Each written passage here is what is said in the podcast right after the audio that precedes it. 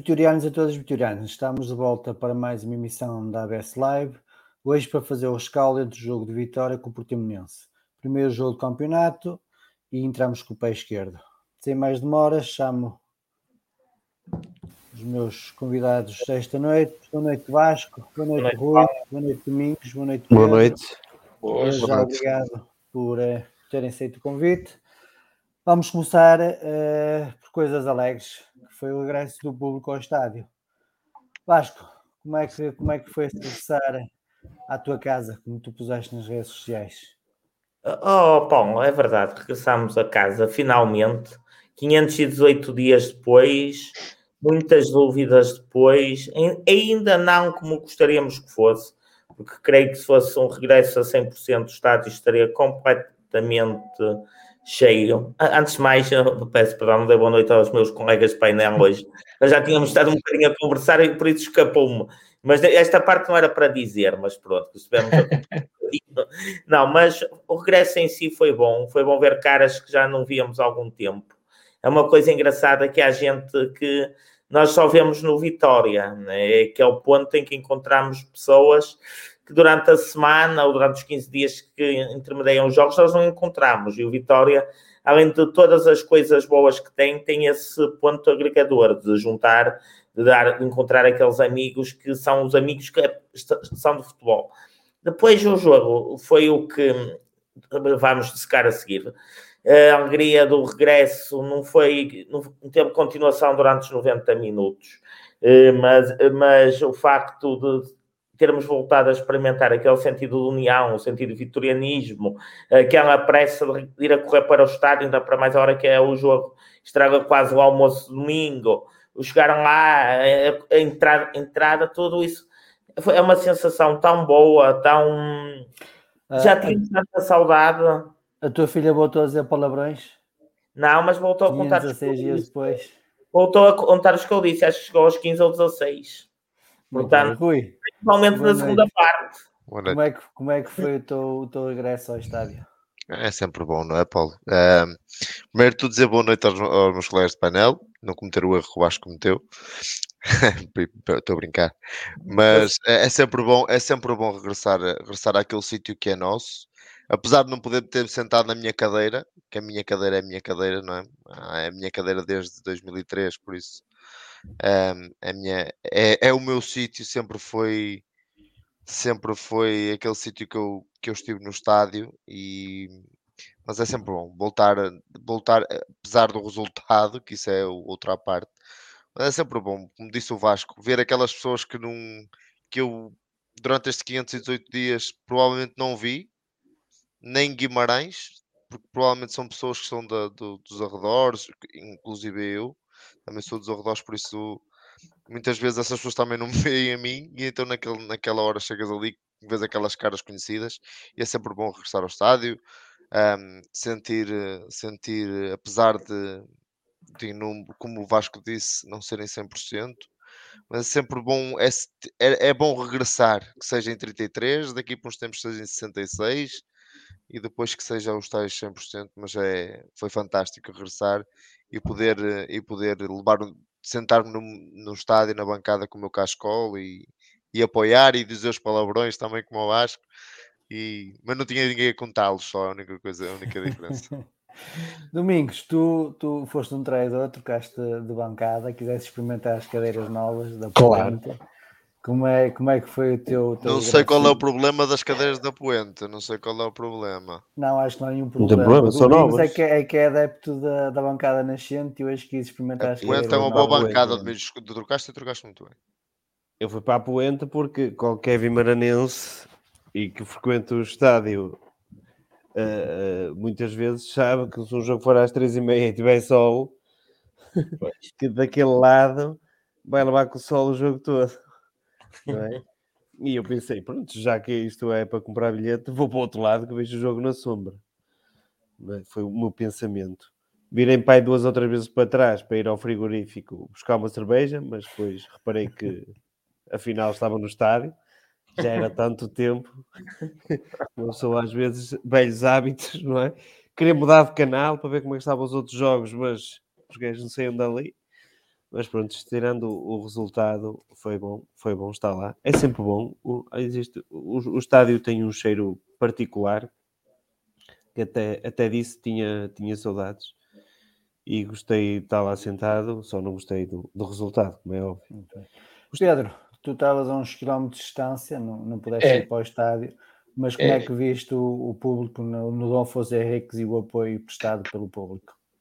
Ah, antes de mais, boa noite também, né, para não levar na cabeça. Um, mas. Eu não eh, disse boa noite a ninguém. É, mas eu, eu, é diferente do meu caso. Não, não, já não vou ao estádio. Eu não quero estar a mentir, mas eu acho que a última vez que fui foi o tom dela com a taça da Liga em que podemos Curiosamente com o Pepa, treinador E era o que eu ia dizer, com o Pepa do outro lado. Tenho essa ideia, acho que foi a última vez que fui ver o jogo a Guimarães. Mas hum, a minha filha começou a gozar comigo porque eu comecei a esfregar as mãos quando ouvi aquele bocadinho, logo a seguir ao pito inicial, em que, o, em que o sistema de som é desligado, mas em que o povo continuou a cantar a música, ou o hino, como alguns dizem, que muita gente não gosta, mas ouvir um povo a cantar no estádio uh, arrepiou e comecei a esfregar as mãos. É diferente, mesmo visto na televisão, é completamente diferente. Né? Não tenho a sensação, já há muitos anos, como, como sabem, de, de, de, ir ao estádio, mas, mas mesmo visto na televisão, é completamente diferente. É completamente diferente. Podes aproveitar sexta-feira para ver contra Exato. o Estoril Praia. Sexta-feira, acho, acho que eles vendem bilhetes para adeptos sem cartão de adepto. Pelo menos é a informação pois, que eu tenho neste momento. Bem, vamos falar um bocadinho do jogo. Rui, comece por ti. Em relação ao, jogo da Casa Pia, o Pepa fez duas alterações e meia, sendo a meia a, a troca de posição do, do Tony, que passou do centro esquerdo para o centro direita. Uhum. Temos também a entrada do, do Alfa Semedo para o lugar do, do Andel e a entrada do Quaresma para, para o castigado Rochinha. Como é que viste estas alterações e o que é que achas que elas, se elas surtiram efeitos, na, na tua opinião? Eu, primeiro, Paulo, dizer que não foram duas substituições e meia, para mim foi duas substituições, juntando meia do, total e o Alfa que jogou praticamente a segunda parte inteira em, no Casa Pia e que se previa que isto fosse acontecer hoje um, porque ouvi depois na rádio também, já no final do jogo, que era uma das prioridades do treinador uh, ter um jogador daquela, daquele perfil naquela posição e por isso o Alfa ao chegar teria teria teria muitas boas possibilidades de, de ter um lugar no 11. Uh, depois, o Quaresma foi aquilo que falámos aqui também a semana passada, estando em condições e, e, e dando garantias que, não seria, que, as, que estaria em 100%, iria, jogar, iria ser ele a jogar no lugar do Rochinha. Senão teria que ser o Lameiras, ou uma adaptação do Gui, como, como aconteceu outra vez hoje na segunda parte. Acho que foi as, aquilo que se previa. A, a troca do, do, Jorge Fernandes com, com, com, o Tony talvez terá sido, um, do ponto de vista tático, olhar para o jogo como jogava o Portimonense. Um, não sei porque talvez num, num, num, primeiro, num primeiro contacto, numa primeira bola até com, com Jorge Fernandes e depois numas coberturas, umas dobras com, com o Tony, porque o Beto jogava muito naquela zona e procura da profundidade de muito do Portimonense naquela zona do, do centro-esquerda e, e, e, talvez tenha sido isso o que o Pepa trocou, pois acho que foi tudo muito, muito natural o, o 11 aquilo que já, já esperávamos. Bem, Domingos, o que é que te pareceu estas alterações em relação ao jogo do Casa Pia? Os centrais não deixou de ser uma surpresa, não é? A troca dos centrais, se bem que funcionou, mas correu bem, tirando, claro, como sempre, o resultado não é? e o gol.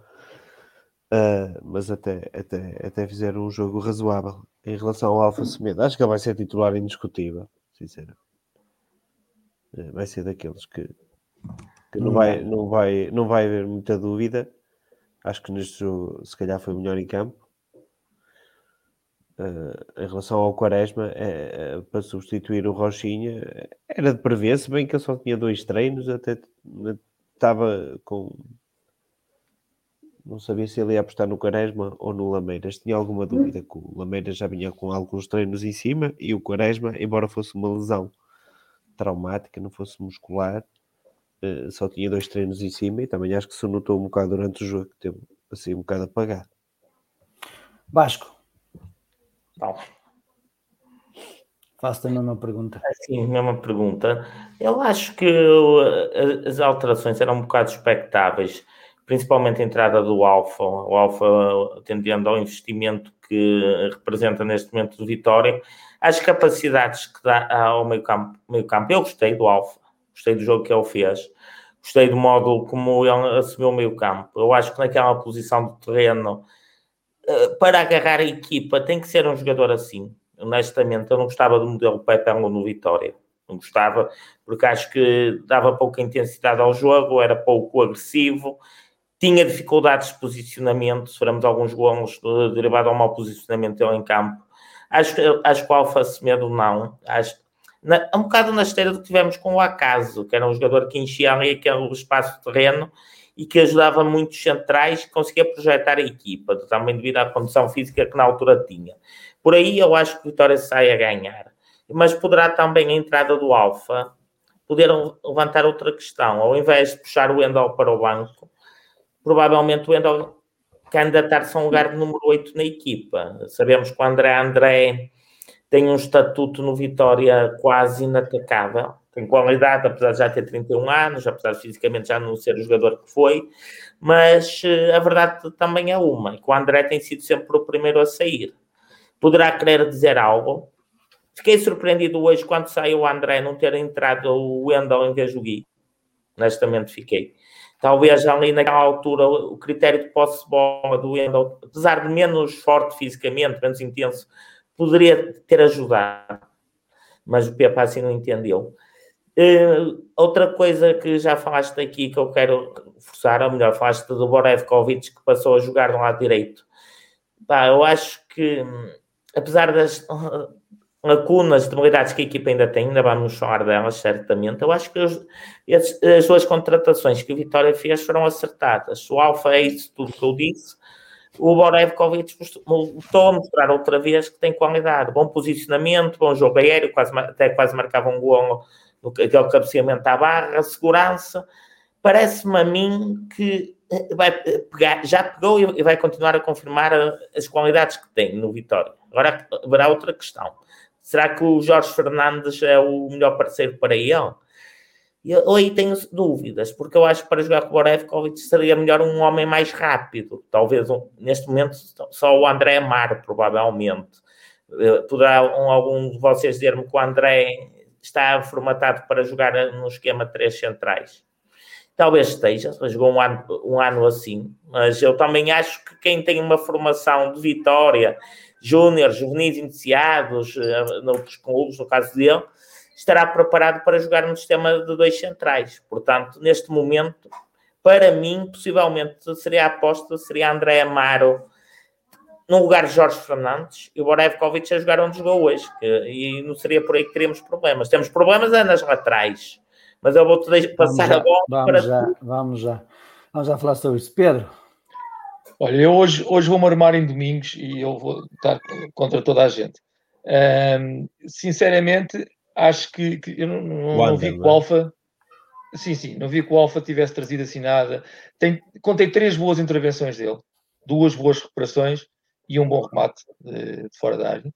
E, e tem uma coisa que o Andal não tem, talvez, que é a capacidade de, de, de pôr a equipa a pressionar mais à frente. Como tem mais amplitude, corre mais, eh, recupera melhor depois defensivamente. Mas em termos de jogo jogado, ele pega, tenta pegar várias vezes na bola, mas não, não, vejo, não, não, vejo qualidade para sair a jogar. Eh, e, e acho, que, acho que nós beneficiamos muito com, com o Andal a, a organizar. Mas admitiria, como o Vasco diz, que jogassem os dois juntos. Talvez. eh, talvez fosse uma solução. Mas também, também não, não entendo, não gostei, por exemplo, do, do Borevkovic. Acho que foi o pior jogo que ele fez. Talvez por estar do lado contrário. Eh, não me pareceu que se tenha adaptado. Acho que o Jorge Fernandes fez o melhor jogo até agora. Tem duas intervenções absolutamente parvas. Eh, uma que até o jogo está fora do campo eh, e outra podia ter provocado um penalti. Continua a ter aquelas. É no meio campo. Não, há uma que é do meio campo e há uma que é um fora de jogo Que interrompe a jogada e que se não fosse fora de jogo podia ser penalti. Ele na altura não sabe se é fora de jogo se não é. E a entrada te- Eu teve acho que era para aí 500 km fora de jogo. Sim, sim, mas o Jorge Fernandes pode não ter a noção. E a entrada que tem. Isso eh, fisicamente para os jogadores, pá, eu, os centrais agora, de antes faziam aí dois muito ou três complicado. sprints por jogo, É agora tem que fazer pá, complicado, aí 10. tem que sempre. tem que sempre. Fisicamente é uma Exatamente. mudança muito grande o, É verdade. o VAR. Mas o que eu quero dizer é que o Jorge Fernandes, na minha opinião, até esteve bem, com exceção desses dois lances, que são duas paragens de cérebro, eh, mas até acho que esteve melhor do que o Borevkovic. O Borevkovic tem um- pelo menos um ou dois passos errados, ehm, pelo menos não, não fez. Para mim, esteve abaixo. Acho que ele está melhor do lado contrário, do lado, do lado esquerdo. Hugo, boa noite e obrigado por te juntares a nós. Uh, faço também uma pergunta para já, uh, que, é, que é o que é que achaste das alterações que o Pepa fez em relação ao jogo Casa Pia? Viva, boa noite. Um, bom dia, boa noite à comunidade e, e aos, e ao painel. Estamos a Um, um, bom, relativamente aqui ao jogo, um, eu, eu acho que concordo com, eu também concordo com o Pedro, acho que a entrada, eu acho que foi uma injustiça muito grande o, o Andel não continuar a titular nesta equipa, porque eu acho que ele dá aqui alguma, alguma capacidade de passe, alguma, alguma estratégia, alguma inteligência aqui um bocadinho ao jogo do Vitória. Um, compreendo, não, não sem pôr em causa o valor do Alfa, que acho que até faz uma segunda parte razoável. Não gostei especialmente da primeira, mas penso que faz uma segunda parte razoável. Algumas recuperações de bola importantes, depois não tiveram grande sequência. Mas acho que não é assim que se gera recursos humanos. Não me parece que seja a melhor forma de uh, apostar na juventude ou vir com um discurso que depois não, não, não encontra eco na, na realidade, na prática. Depois, uh, invariavelmente, é, este, é o que se assiste ano após ano. Uh, com conferências de imprensa muito efusivas, muito entusiastas, vamos trazer os adeptos, vamos apostar na formação e depois, no, uh, depois é só bullshit, é, é, conversa para encher e para agradar alguns sócios, mas depois não se reflete. Também a culpa é um bocado dos sócios que, como se vê muito no nosso fórum, exigem muito jogadores, jogadores que venham de fora e com algum nome, nem que venham do Reading ou de Nottingham Forest ou de qualquer clube, tem que jogar sempre a titular. Portanto, essa, essa mexida não gostei, acho que o resto da equipa era previsível. Uh, acho que o Borevkovic, uh, pelo que eu conheci no Rio Ave, sempre jogou do lado direito, uh, portanto faz sentido que jogue mais do lado direito. Acho que por aí poderia entender-se essa alteração e até para se controlar um bocadinho a profundidade tem sido aqui algum, tem sido um obstáculo nos últimos jogos, especialmente naquele lado do saco Jorge Fernandes. Acho que o Jorge Fernandes também concordo com o que fez dos melhores jogos. Uh, pode ter tido ali dois paranços, entre aspas, mas foi um jogo forte, bom, positivo. Acho que comete um penalti, é verdade, mas acho que naquele lance eh, diria que havia poucos centais que não, fiz, que não faria um penalti naquela situação. Depois há um lance a linha lateral em que ele talvez tenha sido mais, mais difusivo na abordagem ao lance, mas quantas vezes o Ruben Dias, por exemplo, fez isso no Benfica? Quantos lances abordou? Foi um pouco nenhuma depois uh, nenhuma punição porque simplesmente joga no Benfica ou pronto. Acho que independentemente das alterações, acho que a nota negativa é claramente a arbitragem, porque mais uma vez uh, temos árbitros e VARs que vão a Guimarães unicamente para para, para cicatar os, os adeptos. Acho que mais uma vez viu-se uma exibição que conivente com a perda de tempo do, do, do Portimonense na segunda parte, especialmente. E, e, e o próprio gol é, é, o resultado do nosso equilíbrio emocional, que aquele lance de recorrer ao VAR numa, numa abordagem de bola do Herculano é claramente para nos para nos provocar e para criar aqui alguns equilíbrios que de facto depois uh, dá-me ideia um bocadinho que, estes clubes e estas equipas vêm um bocadinho jogar nisto jogar na previsibilidade no Vitória e, e, na, e com o passar do tempo para nos, para nos provocarem eventualmente infligir danos eh, em uma ou duas jogadas de perigo eventualmente que chegaram à nossa área. Rui, pois, tua análise ao jogo 2? Olha, eu para já, eu para já, e falando um pouco daquilo que não foi que não foi futebol, e pegando já nas palavras que o Hugo disse, antijogo, antijogo puro e duro de uma pessoa, de, um, de uma equipa que tem jogadores com qualidade para jogar, para jogar em grandes, em grandes em Portugal e que se limitam a, a, pura e simplesmente não querem jogar e de um treinador já foi treinador do, do Vitória, já foi treinador de um grande em Portugal e que compactua com isto também faz muita confusão. Isso é o mesmo o Vitória? Como assim? O Vitória é o grande em Portugal, não é? É exato, exato, é, é disso que eu estou a falar. é disso que eu estou a falar. Pensei que estavas a falar é. dos clubes. Não, está a falar do Vitória, que já treinou um grande em Portugal, que é o Vitória, foi o que eu disse. Ah, pronto. Ok.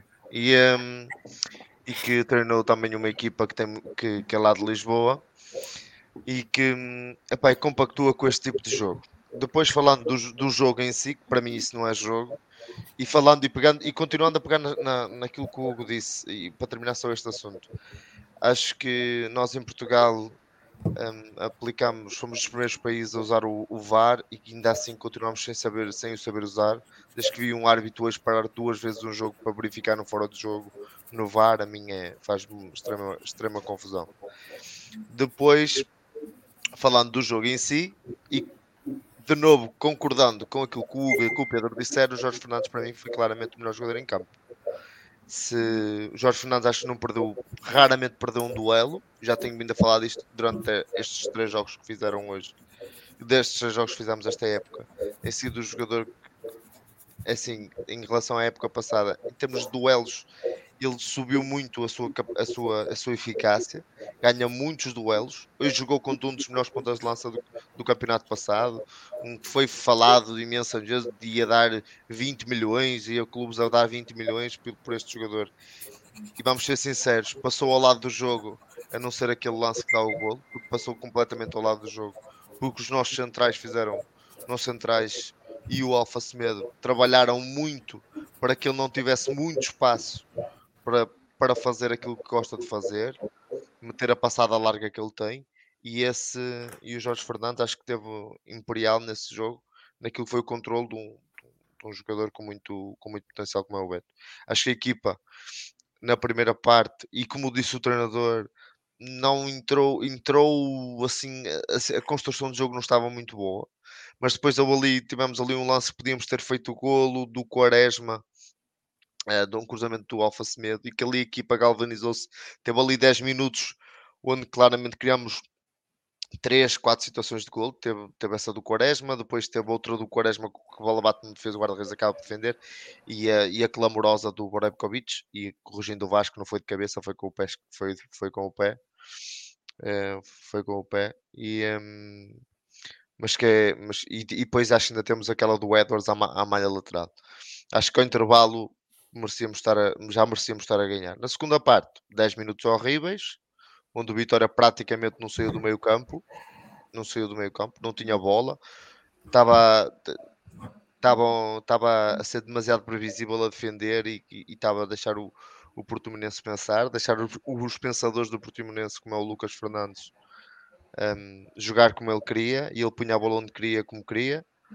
E depois o Vitória, naquele, a partir daquele remate do Alfa Semedo, voltou a pegar no jogo, não muito bem, não criando grandes situações não criando uma situação clara de golo, mas com finalizações dentro da área. Por exemplo, aquele cruzamento do Jorge Fernandes, em que o Edwards tem claramente capacidade para fazer remate primeira e domina a bola, enrola ali, eh, não sei o quê, e depois veio ali aqueles a ansiedade também. Acho que uma ou outra mal mexida no, no, no jogo, mas isso também depois poderá ser com componentes físicas, que eu não tenho acesso a essas.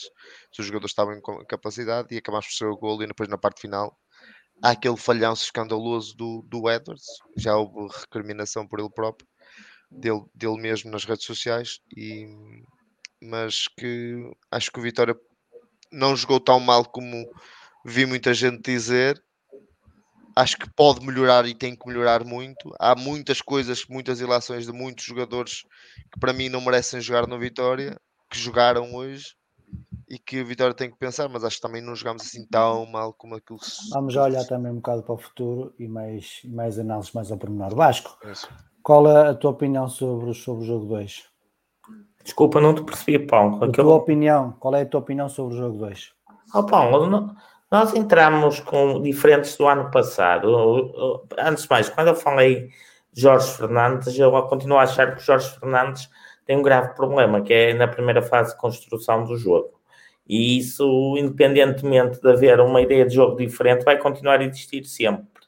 Precisamos de, de arranjar uma maneira de sair a jogar de uma forma que minimizemos a intervenção dele, ou seja, ele até consegue ser bom no jogo aéreo, até consegue ser agressivo, mas terá algumas lacunas.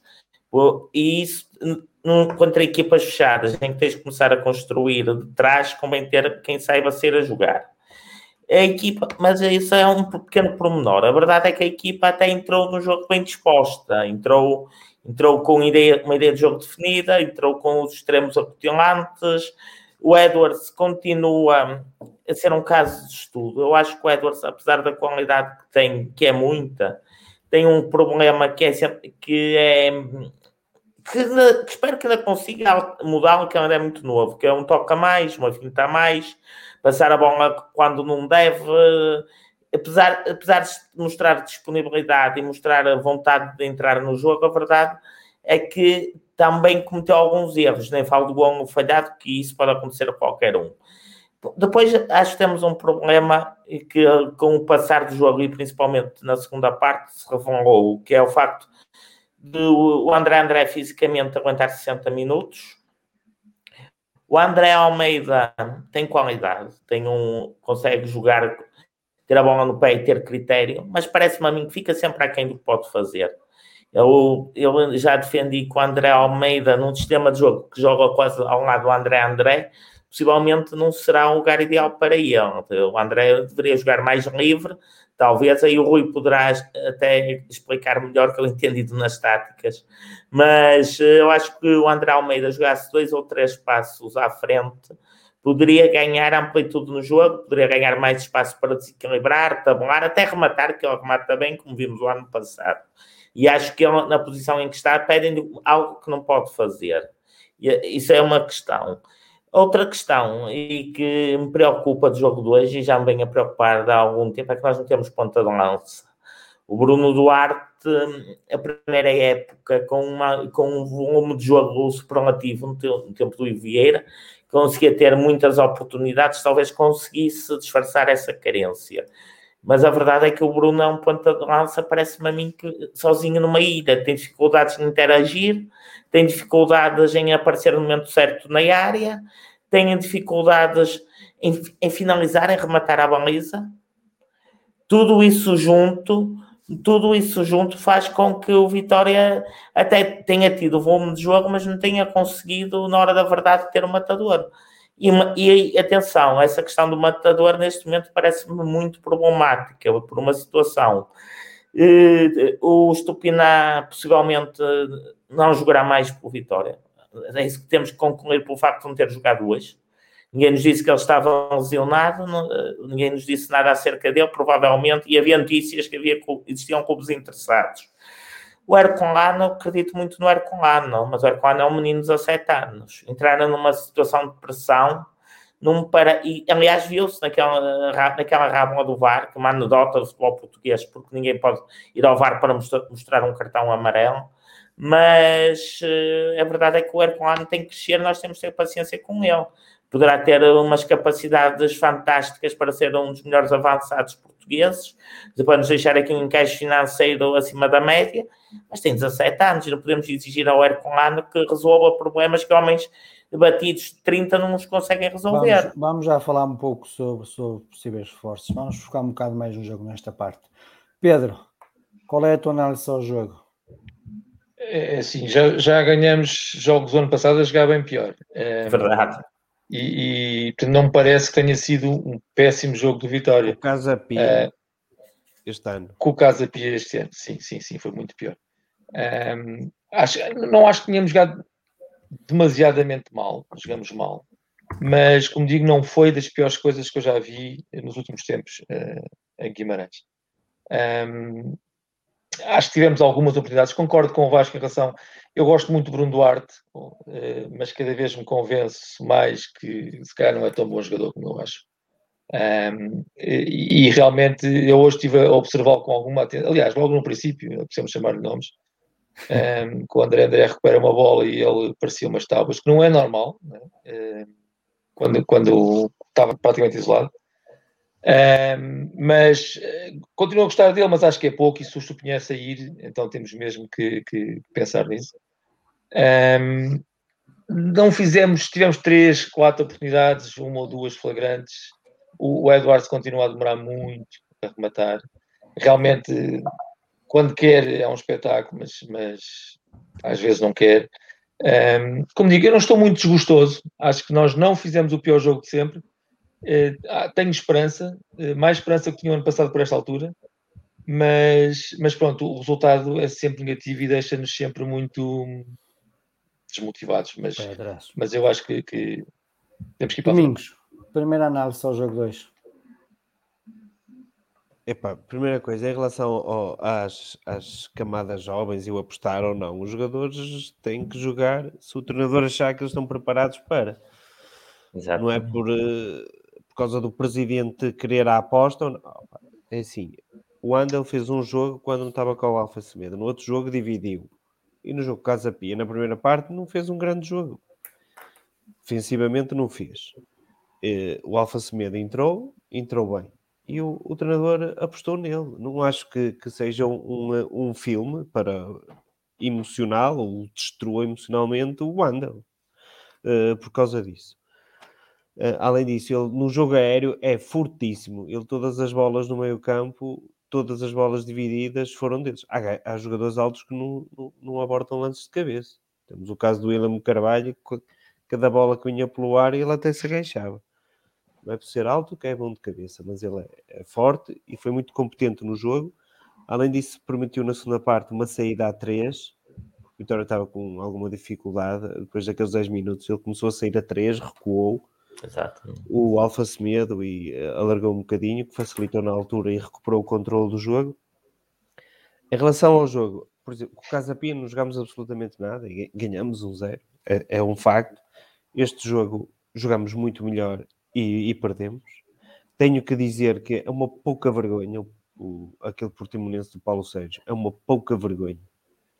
E acho que o Pepa devia dizer isto nas conferências de imprensa. A imprensa é uma pouca vergonha. Eu já vejo pouco futebol português, à exceção do Vitória. E, e de, hoje estava a ver o jogo e, já percebi porque é que eu cada vez vejo menos futebol português. É por causa disto. O que é isto? Quantos jogadores, sempre que o Vitória uh, desenvolvia, começava a ganhar algum elan, é pá, ficava um jogador do, do Portimonense no chão. Nenhum deles, nenhum deles lesionado. O, o guarda-redes foi assistido no pé e logo a seguir não, foi. Domingos, não é verdade, chutar... um que foi, que foi substituído. Um, tirando esse, pronto. O guarda-redes foi assistido no pé e esse, se calhar, o jogo nem parou.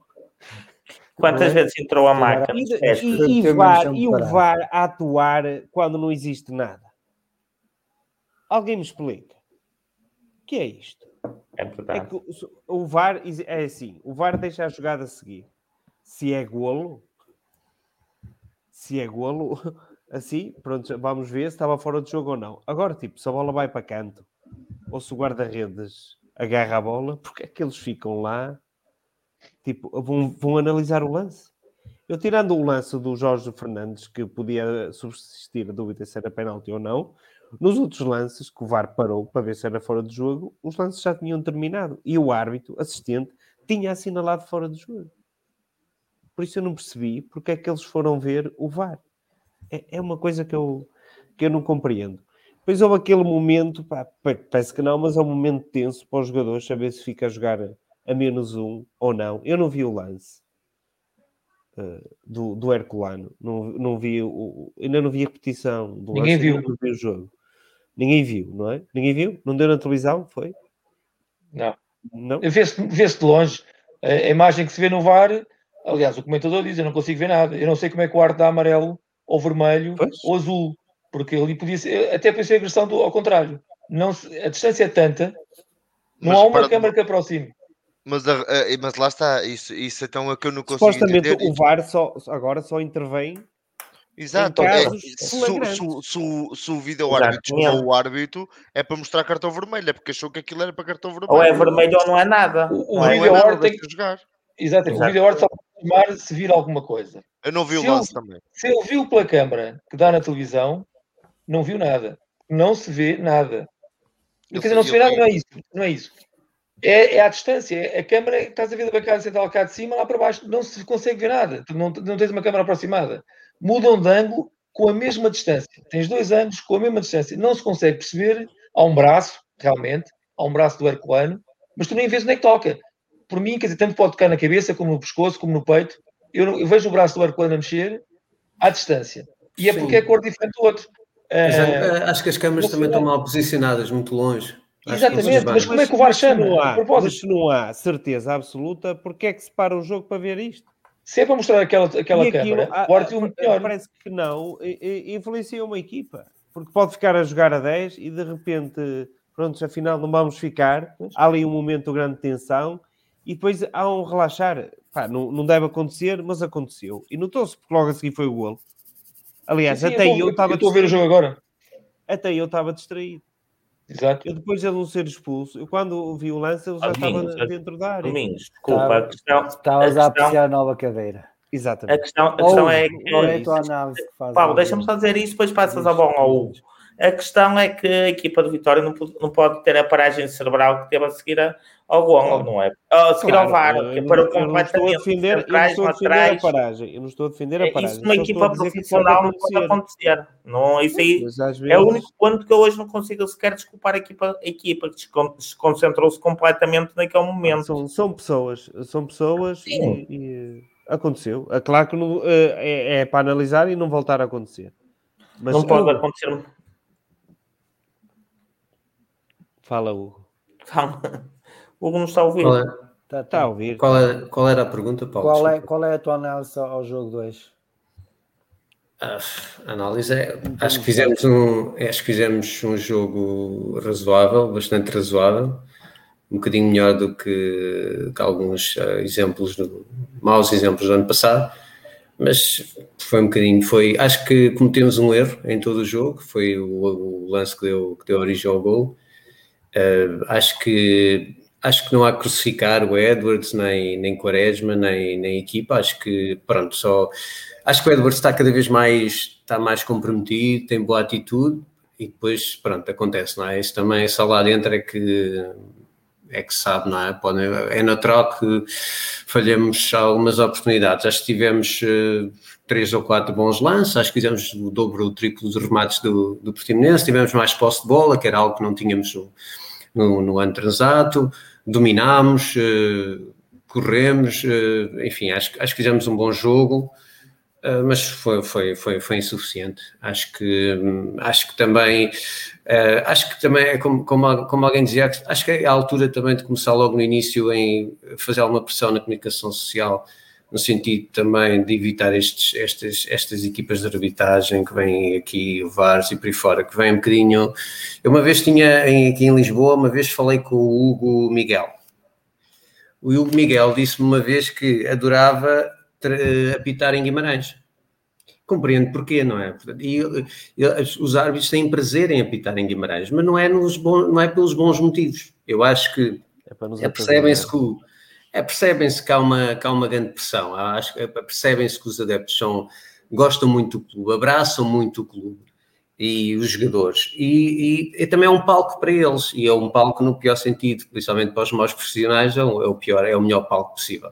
E acho que temos que parar um pouco isto, acho que temos que alertar uh, com os, os, meios que podemos, e para isso temos a direção e o PEPA, como, como, como diziam, para alertar para isto, porque de facto, eu acho que ainda a primeira parte do Portimonense, eu acho que ainda, ainda tentou jogar, porque o Portimonense, quer queremos, quer não, tem bons executantes. O Lucas veio de uma lesão, um belíssimo jogador, é um jogador quanto a mim, mexe as medidas. Agora não sei como é que está depois do Arthur Ligamentos, mas é um jogador muito interessante. O, o Boa Morte é um jogador rápido. Vamos, vamos recordar, o Boa Morte não fez nada em todo o jogo. O Boa Morte fez um lance, fez o, fintou, fintou uh, na grande área e, e, meteu a bola para o Beto marcar. Foi o único lance onde, onde apareceu. Mas como já não, não há assim nada que eu possa apontar. Do ponto de vista defensivo, acho que o Jorge Fernandes esteve muito bem. Do ponto de vista ofensivo, acho que o meio campo, acho que estamos a pedir demasiado ao André Almeida. Acho que o André Almeida não fez um mau jogo, acho que o André Almeida esteve bem no capítulo do passe, no capítulo de prosseguir com a bola. Uh, pronto, acho que tem, também temos que ter aqui alguma temos que ter aqui alguma paciência e também, uh, também podemos esperar temos que esperar coisas bonitas do André, mas o André, enfim, não, é um jogador é. que pode, é o que é. Pronto, uh, não podemos fazer dele o Messi. Não podemos fazer dele o Messi. É um jogador que vai crescer com o Vitória, é um jogador importante, tem bons pés, sabe jogar a bola e, e acho que hoje não jogou mal. Uh, do ponto de vista de ataque, concordo um bocadinho com, com o Pedro, acho que o Bruno teve pouco em jogo. Teve pouco em jogo e não é um jogador para aquele tipo de futebol, não é um jogador para ser lançado em velocidade, não é um jogador para, para meter a bola no espaço. É, é o que é, é o que temos Uh, se, se, a equipa não perceber, se é para jogar, então a equipa tem que jogar de acordo com as, com as características dele, que é o que o Quaresmas faz e bem, que é, faz, pega na bola, faz um cruzamento para a área para aproveitar uh, as melhores capacidades do Bruno. Não é para meter a bola no, num espaço vazio, para isso se calhar é preferível ter apostado no airplano, se era para esse tipo de jogo. Mas pronto, são... E agora que falas no, no Quaresma, para potenciar as qualidades do Quaresma, o problema é que ao potenciar as qualidades do Quaresma calhar estamos a, despotenciar as qualidades do Edwards e em termos de rentabilidade uh, futura, se calhar era melhor para o Vitória, desportivamente, rentabilizar as qualidades do Edwards. Porque notou-se, principalmente na primeira parte, que muitas vezes o Edwards perdia-se um bocado ali na, no, no, lado esquerdo do ataque porque queria ir para dentro, mas depois não tinha pé direito. Ah, mas no sentido que, és, que, que são incompatíveis? Eu não digo que são incompatíveis, eu só digo é que estás a dizer, no caso do, do Quaresma, está-se a tentar potenciar o melhor do Quaresma no lado direito, que é os centros para a área. Sim. Mas por outro lado, está-se a despotenciar o Edwards, que funciona melhor do lado direito. Eu não sei, é, é uma abordagem. Eu não vejo as coisas muito assim. Eu acho que são jogadores que podem perfeitamente encaixar na mesma equipe. Eu pensava, talvez do ponto de vista defensivo, não possam oferecer tanto como se calhar o tipo de, de de soluções, como o próprio Rochinha, que defende talvez um bocadinho melhor que ambos. Mas eh, eu acho que são jogadores que podem sempre trocar de flanco a qualquer momento, que têm essa capacidade e essa inteligência para jogar em qualquer dos flancos e, e que podem sempre trocar. Agora, perceba, perceba a questão: se o Quaresma jogar sempre do lado direito, o, o Edwards claramente não poderá fazer aquelas diagonais com a mesma facilidade. Mas eu acho que são jogadores que se podem perfeitamente compatibilizar. Eu sempre, sempre defendi que os artistas é para pôr a jogar, e claramente são os dois jogadores que mais podem, que mais podem trazer à equipa nesse aspecto. Rui, vi-te abanar a cabeça. Queres, queres dar a tua opinião sobre esta oh, questão oh, do Edwards oh, Quaresma? Primeiro quero dar a opinião sobre outra coisa. O Bruno Duarte, o Bruno Duarte, acho que é realmente um jogador que eu já venho vindo a falar muitas também. É um jogador que tem, tem finaliza bem, vamos ser sinceros. Ele, o gol contra Sim. o Casa Pia é uma, capac, é uma finalização muito, muito boa. É, tem, já teve aqueles gols com o Arsenal, etc. Mas é um jogador que tanto faz dois golos como a seguir faz um jogo como este que é, não dá nada à equipa, está lá e como disse o Pedro e bem, ele demorou 10 segundos a tirar-me do sério. 10 segundos, tá. 10 segundos a tirar-me do sério. Começou o jogo, eles erram um passo, ele dominando, perde, perde logo ali uma bola e ele passou o jogo todo. Há um, um, lance, e eu só quero, eu não gosto muito, eu gosto muito de falar do jogo por um todo, mas há um lance que é o Rafa, toda a gente quer dizer com o Rafa. O Rafa faz uma tabela na linha Opa, e ele ali, o Rafa, tem muito pouco tempo para pensar e cruza a bola para a área. O Bruno Duarte está na quina da área a pedir uma tabela. Um jogador que vai em esforço. O Bruno Duarte é um ponta de lança, tem que estar naquela, naquela altura que a bola está a ser disputada. Ali ele tem que estar, na, tem que ser uma opção no centro da área. Caso a coisa esteja apertada ali, tem que ser colocada a bola dentro da área para ser. Eu lembro-me perfeitamente quem fazia isto de forma exímia no Vitória era o Edgar. E quantas bolas subiam lá e ele ganhava bolas no meio dos centrais. O Bruno Duarte hoje não ganhou uma única bola defesas centrais. Oh, Rui, mas a questão, desculpa, deixa-me só dizer uma coisa. Eu acho que a questão é que o Bruno Duarte joga neste momento e desde o ano passado também joga quase como uma ilha no meio dos centrais, ou seja, tens um espaço muito grande dos médios, médios, médios ofensivos, que não tens, são dois oitos, para, uh, e para o Bruno, ou seja, o Bruno joga muito isolado, joga com pouco apoio que lhe permita tabular, que era o que acontecia no ano do Vieira até com o João Carlos Teixeira, que é o melhor ano Sim. do Bruno, e é o melhor ano do João Carlos Teixeira, porque um abre espaços para o outro. E tu atualmente não tens isso, tens também um ponto de lança que estás a ver o que eu não Não, não mas não tens jogo interior há algum tempo, desde, o, mas, desde mas, o Ivo que não me lembro de, de jogo interior na Vitória. Mas eu vou-te ser muito sincero, mas eu vou-te ser muito sincero, mas eu concordo com isso que estás a dizer, mas por exemplo, quando temos, por exemplo, o Stupinhan, pelo menos dá-se às tabelas, ganha bolas de tabelas, dá-se ao choque, mas ele não está. Ele, vou-vos dizer uma coisa que eu não gosto muito de dizer: ele está mais preocupado em esticar as meias e ajeitar os calções. Foi isto que ele passou a fazer o jogo todo. Ele, ele a bola metia a bola, lia, corria, um jeito na camisola, um jeito nos calções, um jeito nas meias. Mas não, não é isto. Nós temos, precisamos de um jogador que seja inteligente taticamente. E vou-vos dizer, o Herculano entrou em 5 minutos, fez taticamente mais que o Bruno Duarte em 85. E isto é, é problemático, é problemático perceber que o miúdo de 17 anos percebe e, e, e, eu não gosto de falar do, do, do, nosso rival, mas disse o Carlos Carvalhal em relação ao miúdo de 15 anos miúdo de 15 anos que estudou, que é inteligente, conseguiu olhar para uma equipa e perceber o que é que tem que fazer quando está na equipa. E o Herculano percebeu onde é que tinha que atuar. E o Bruno Duarte anda perdido em campo. O gol que ele marca no Casa Pia é por estar desposicionado.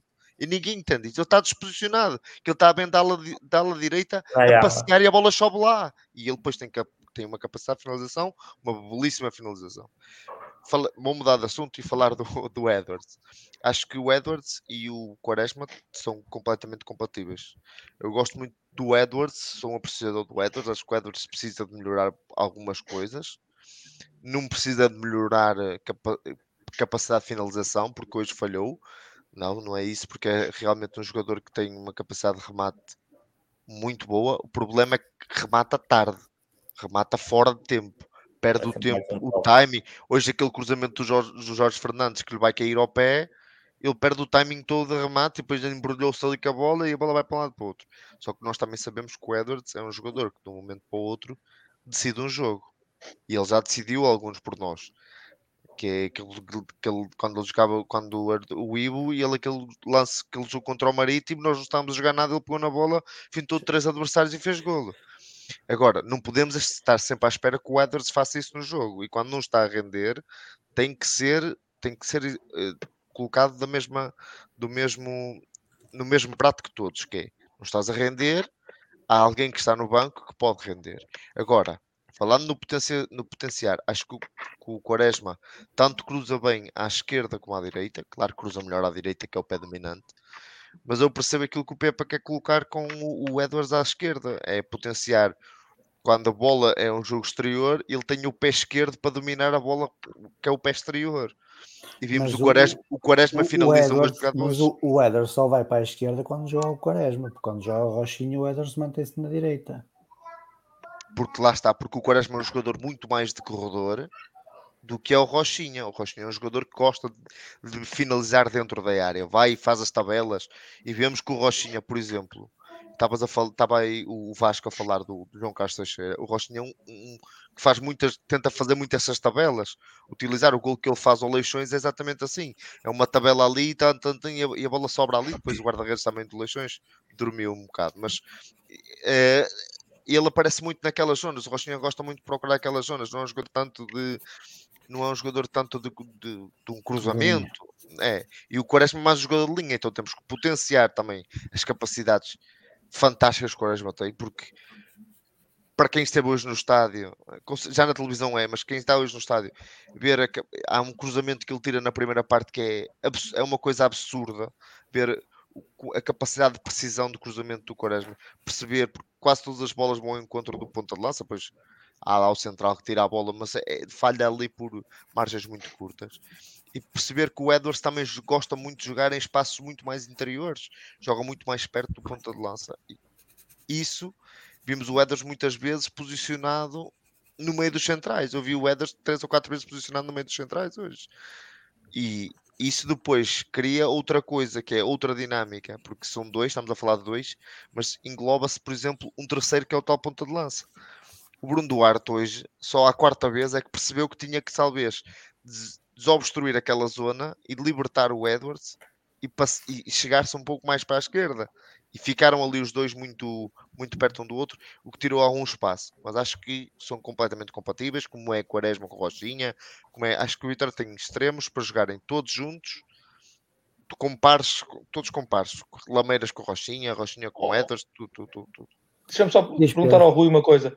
Uh, não achas que incompatível incompatível é o Quaresma com o Bruno Duarte?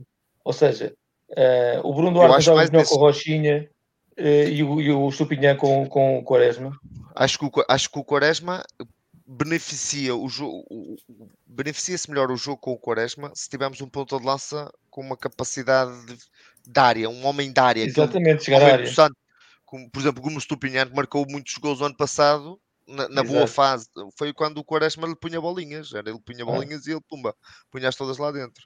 Isso... Eu acho que já com o Bruno Duarte e com o Quaresma ao mesmo tempo é que não, não, não é compatível. Nós é está, do, do, podemos, o que podemos criticar ao, ao, ao Estupinhar neste ano, no jogo que ele fez com o Leixões. O Quaresma que centro mais baixo. O, o, é assim tão bom. para trás.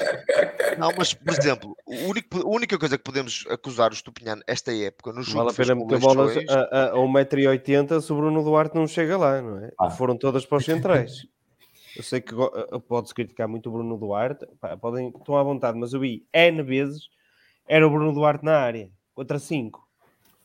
O Vitória, Sozinho. os extremos não aparecem, aparecem muito pouco dentro da área e, e muito pouco com qualidade muito pouco, seja o Bruno Duarte, o Estupinhar, seja que for. E depois os nossos médios, o André André o André Almeida, são iguais. Embora eu acho que o André Almeida. O André Almeida aparece. Dá muito, muito mais que o André André, muito mais. A todos questão, os níveis. A questão é que parece-me um pouco. Uh, tendo, te, é, eu concordo com o Vasco, não tendo ninguém como, como, o João Carlos Teixeira tinha, que se calhar pode ser o, o Tiago, não sei se será. O Gui entrou e notou-se notou essa diferença, porque o Gui apanha a bola, vai, tal corre para a área. Corre para a área. E, e, é e aí estabiliza logo uma defesa. Pá, não, este jogo não aconteceu, mas aí o Bruno Duarte é mais espaço. Agora, só está lá o Bruno Duarte na área. Para os centrais é uma maravilha.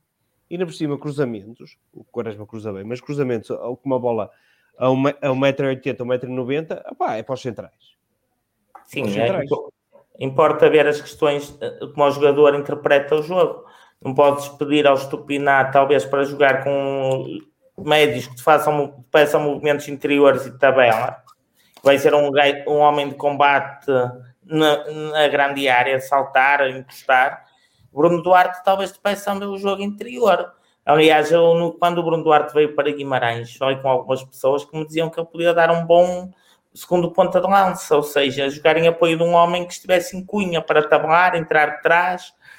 Nunca jogou assim. O Bruno Duarte foi sempre uma, a referência na área tinha um apoio forte na primeira temporada, deixou de o ter, está a saber as carências e que ele não tenha sequer agressividade para ser o ponto de lança que precisamos neste momento. Agora vocês falaram de Tiago, Tiago Silva e muito Eu acho bem. que precisamos mais de um médio ou, ou, Silva, ou, ou de extremos que entrem na área, que causem algum tipo de perturbação no, no momento de finalização, de que o avançado que resolva o jogo sozinho. Opa, não, Domingos. E só o Jardel. Isso não, nem, nem, o, nem o Jardel por uma razão. Metias a bola na área, até eu, que o Jardel era jogador.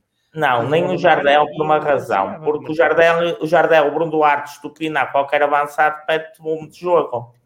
A questão é se tens o volume de jogo apropriado para dar ao, ao avançado.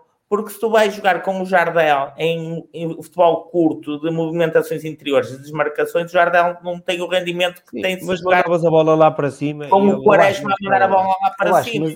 isso não, não, não, era algo que o Pepa já devia estar a trabalhar, ou seja, ele. O, o, o, sistema, o sistema atacante, se olharmos para o meu campo para a frente e tirando o Alfa Semedo, é o meu campo que estava cá o ano passado. André Sim, André, André é... Almeida, Quaresma Edwards e Bruno Duarte. Pá, mas essa questão vai-te levar a outras, a outras a certo melindrosa. Os jogadores não têm as características que o Pepa quer e o Pepa até quer implementar. Quem não tem cão caça com gato. É, é o papel, é a tática dele e não, não adaptar-se às características do jogador. Não, podes perguntar eh, se a necessidade obriga a isso, ou seja, eu acho que qualquer treinador queria ter, ainda para mais que ele agora está livre, queria ter o Messi, mas não tem condições para ter o Messi. Nós, nós teremos condições para atacar o mercado nesses, nesses pontos? Ou será que a nossa equipa apresentava tantas debilidades, ou segundo o Pepe, não vou entrar eu por aí, que seria mais importante ter um central que desse outras garantias e aquele tipo de médio defensivo? Não sabemos, porque repara uma coisa, eu acredito qualquer treinador que olha para uma equipa, seja a equipa o Vitória, seja o Chelsea, seja o Passarinhos da Ribeira, vai, vai notar fragilidades, vai querer melhorar. Agora a pergunta é: há maneira de melhorar? Eu consigo melhorar tudo o que tenho? Ou tenho que melhorar só onde estou mais carenciado e vou ter que me fazer a vida com os outros? Claro, claro que neste momento a equipa de Vitória é a equipa, praticamente a equipa do ano passado a equipa que na segunda volta do, do ano passado sofreu, que nós sabemos, também instabilidade externa, mas pronto, mas sabemos o que aconteceu. A verdade é que as carências que existiam no ano passado existem este ano. Não vamos esperar grandes diferenças. A principal diferença que temos é uma ideia de jogo. Concordas, os jogadores Pedro? são os mesmos. Pedro, concordas que sendo os jogadores os mesmos, não há, não há que esperar grandes resultados, apesar do treinador ser diferente com outras ideias? Não, não, não. nesta fase. Não, não. Eh, eu acho que nós temos que esperar mais, que já no passado esperava, não, não é por mudar o treinador, já no passado esperávamos mais. Se eles são os mesmos, que tem que continuar a esperar mais.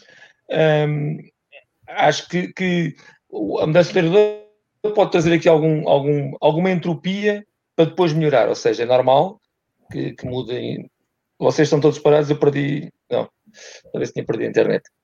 Um, é normal que entrando um novo, um novo treinador, que haja aqui umas mudanças que, que, que demoram um bocadinho mais a assimilar. É para me assustar.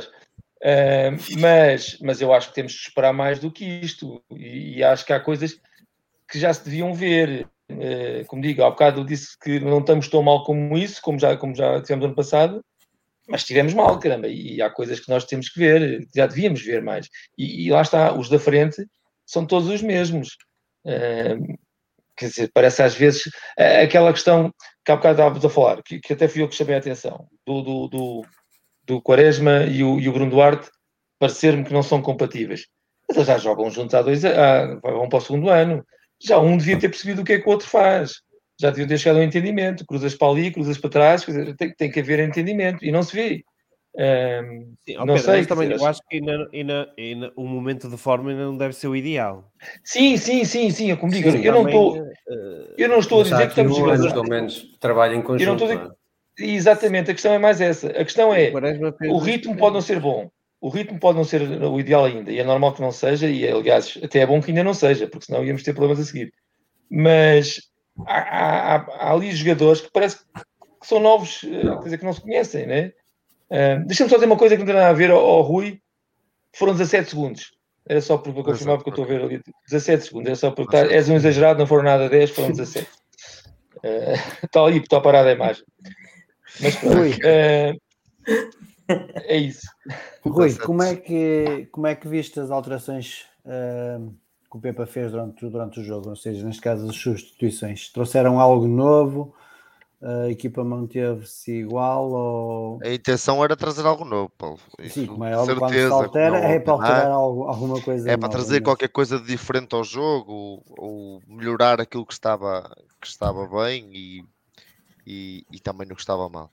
E basicamente acho- foram, foram, desculpa lá, Rui, e basicamente Diz, foram diz. as alterações que estávamos habituados a, a ver nestes três jogos. Sim, mas aquilo que eu, que eu digo, e eu não vou pôr aqui fatores físicos, porque com certeza havia ali fatores físicos do André, ah, dos Andrés, no caso, do, do Quaresma, provavelmente, fatores físicos de, de desgaste, etc.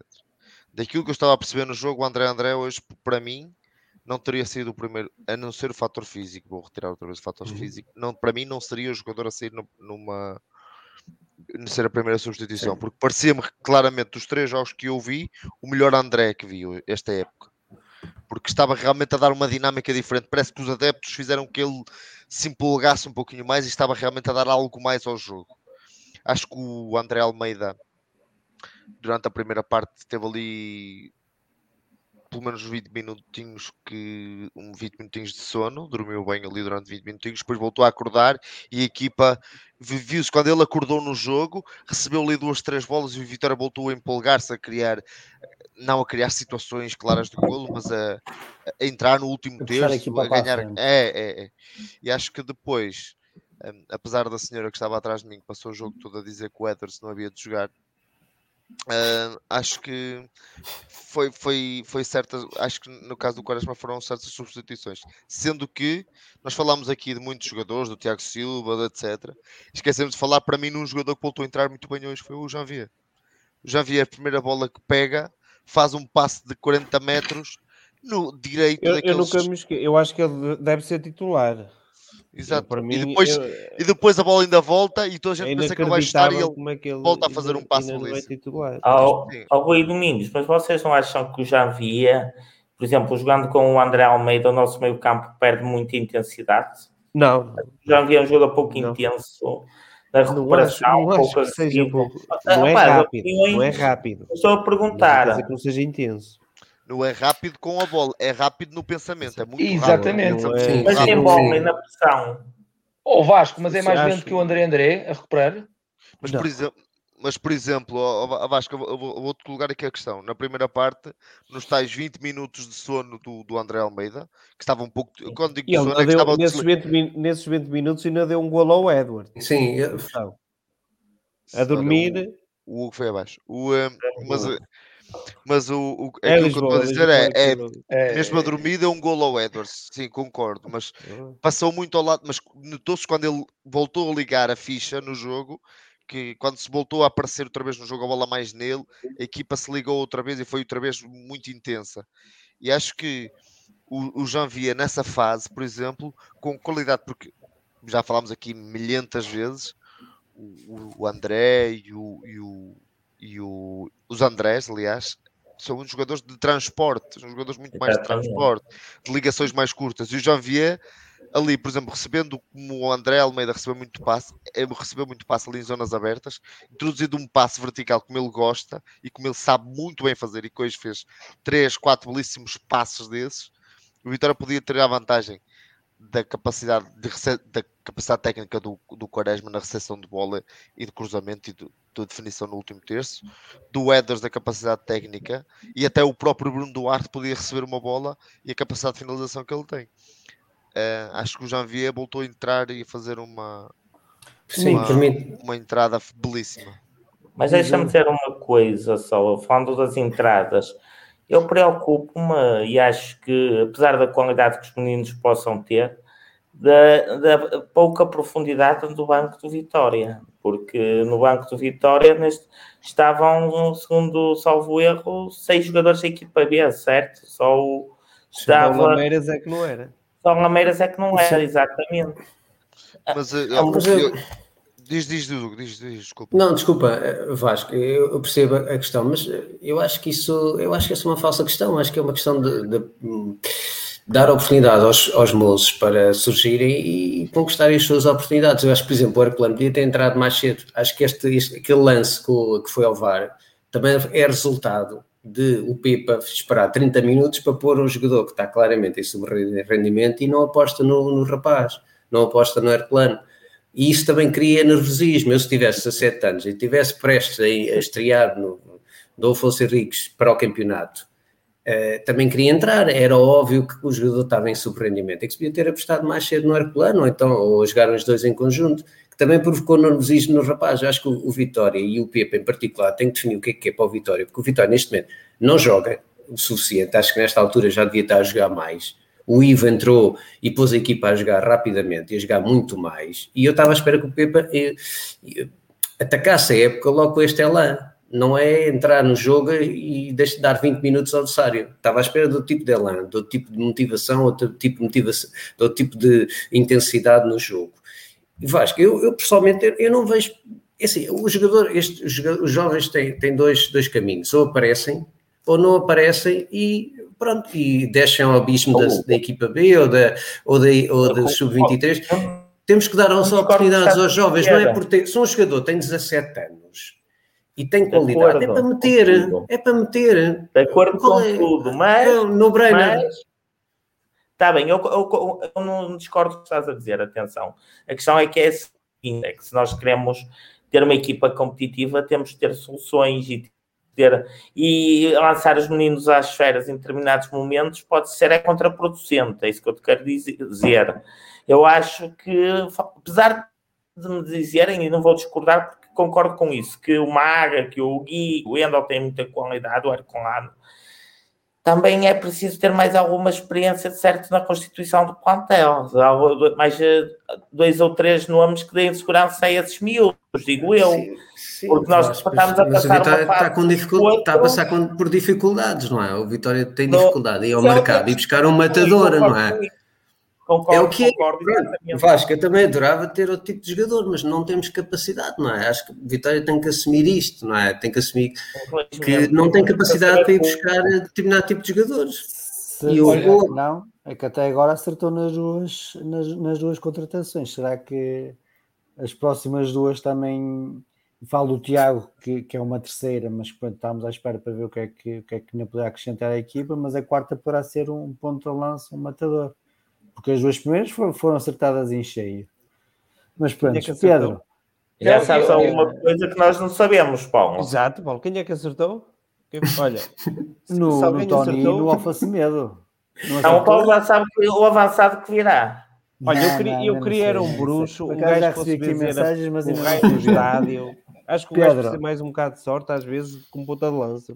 Não, eu só ia dizer, eu só ia dizer, percebo o Vasco, mas eu, eu arriscava na próxima, no próximo jogo, eu punha Maga e punha o Andel, o Gui e o Janvier, os três no meio campo.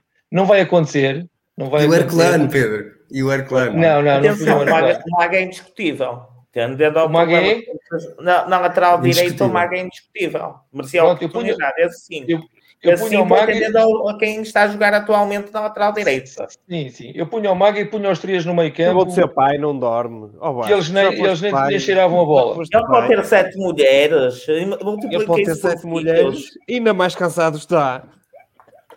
Mas- Por isso é que ele não. É por isso é que ele não não vai. Não entrega. Pedro, Não É, vai acontecer porque Ele chegou agora o cruzar Tiago. é porque ele demora muito tempo. Pá, deixem-se deixem disso, dizer mal do homem. Mas hum, eu não, acho que não vai acontecer porque agora chegou o Tiago e o Tiago também é um pedido do, do, Do Pepe e é natural que ele o vá pôr, da mesma maneira que pôs o Alfa hum, e fará sentido nesse aspecto. É um pedido dele, portanto seria estranho se não fizesse. achas que é, que é esse o clique que falta para, para a equipa começar a jogar melhor? O, o que Desculpa, concretamente. Entrada O, do, do Tiago. E entrando no Tiago, quem é que sai? O André André ou o André Almeida? O André. eu tirava. eh, eu tirava o André.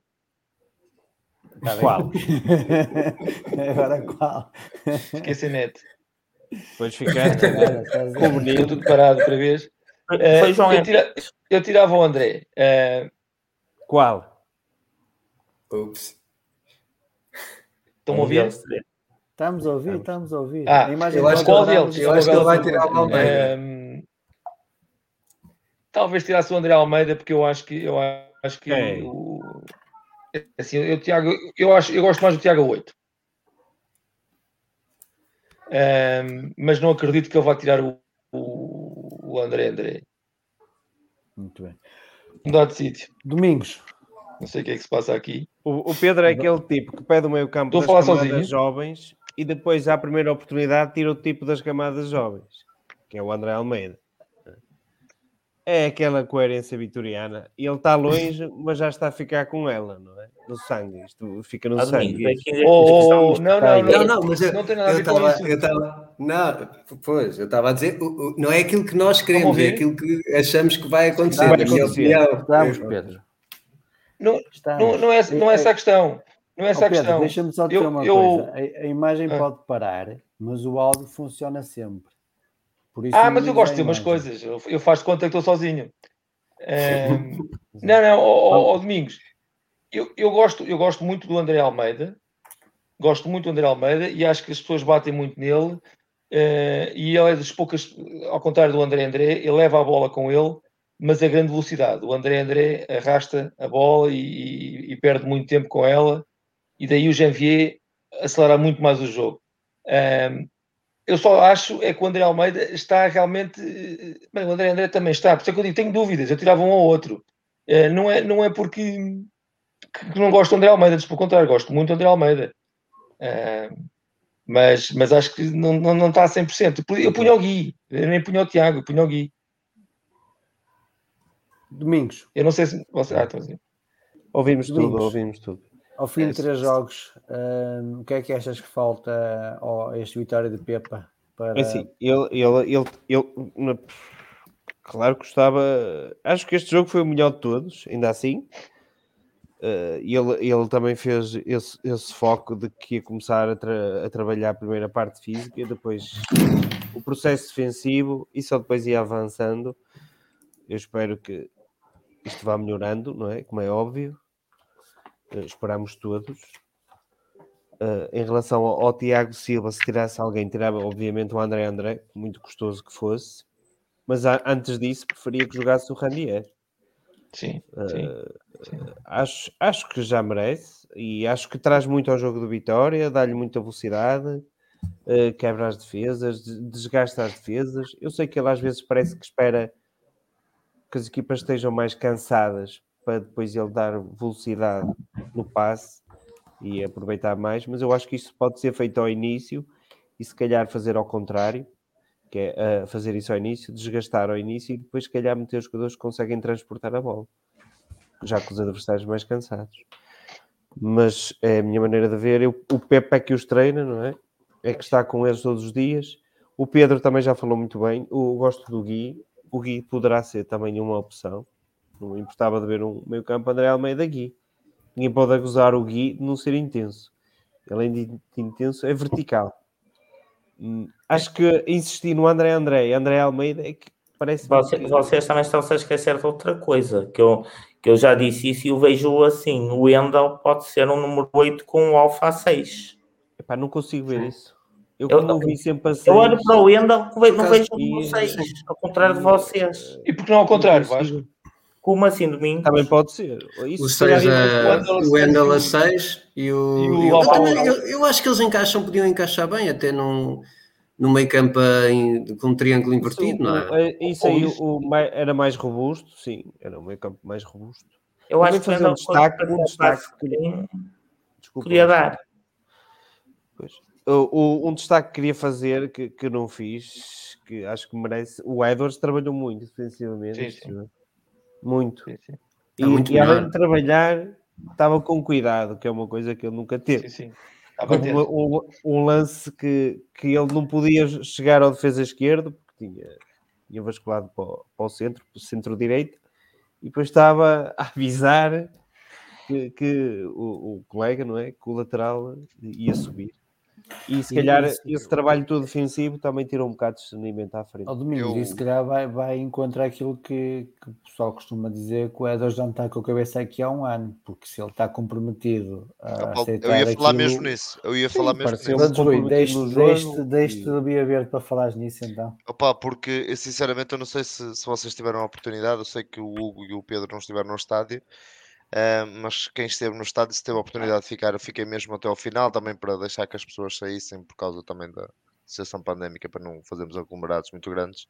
Deixei mesmo, e o Edwards no final, o Quaresma teve a tirar fotografias muito, muito tempo com as pessoas. Gostei dessa parte, principalmente Ah, aglomerado. jogadores do Vitória.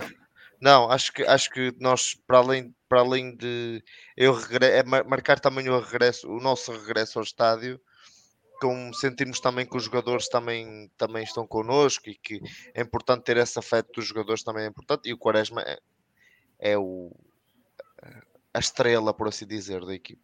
E o Edwards no final veio dar a camisola uma. uma uma, isto, isto também faz muito daquilo que também é, pode, pode passar para dentro do campo.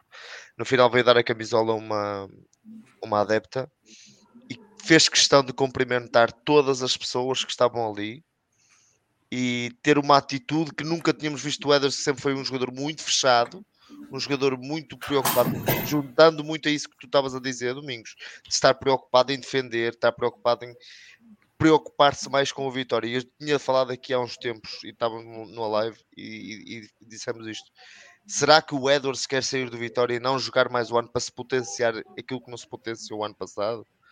Eu acho que o Edwards está mais comprometido com o Vitória este ano do que estava, por exemplo, o ano passado. E sim, o ano passado o Edwards estava com a cabeça fora do Vitória e eu este ano vejo o Edwards muito com a cabeça no Vitória. Muito bem. E Rui, começo também agora por ti. Ahm, qual é, o que é que falta a esta equipa de Pepa para, para dar o clique, pelo menos em termos de, de futebol jogado, ah, apresentar um futebol mais atrativo? Olha, Paulo, hoje em termos para de quem- resultados, temos duas vitórias e uma Olha, derrota. E, olha, e hoje, hoje- apesar da da- da derrota, portanto, é uma derrota, é sempre uma derrota, não quer dizer que tenhamos jogado mal. Ah, mas também houve ali aqueles momentos na, na segunda parte que a equipa desapareceu por completo e só voltou a aparecer depois do gol.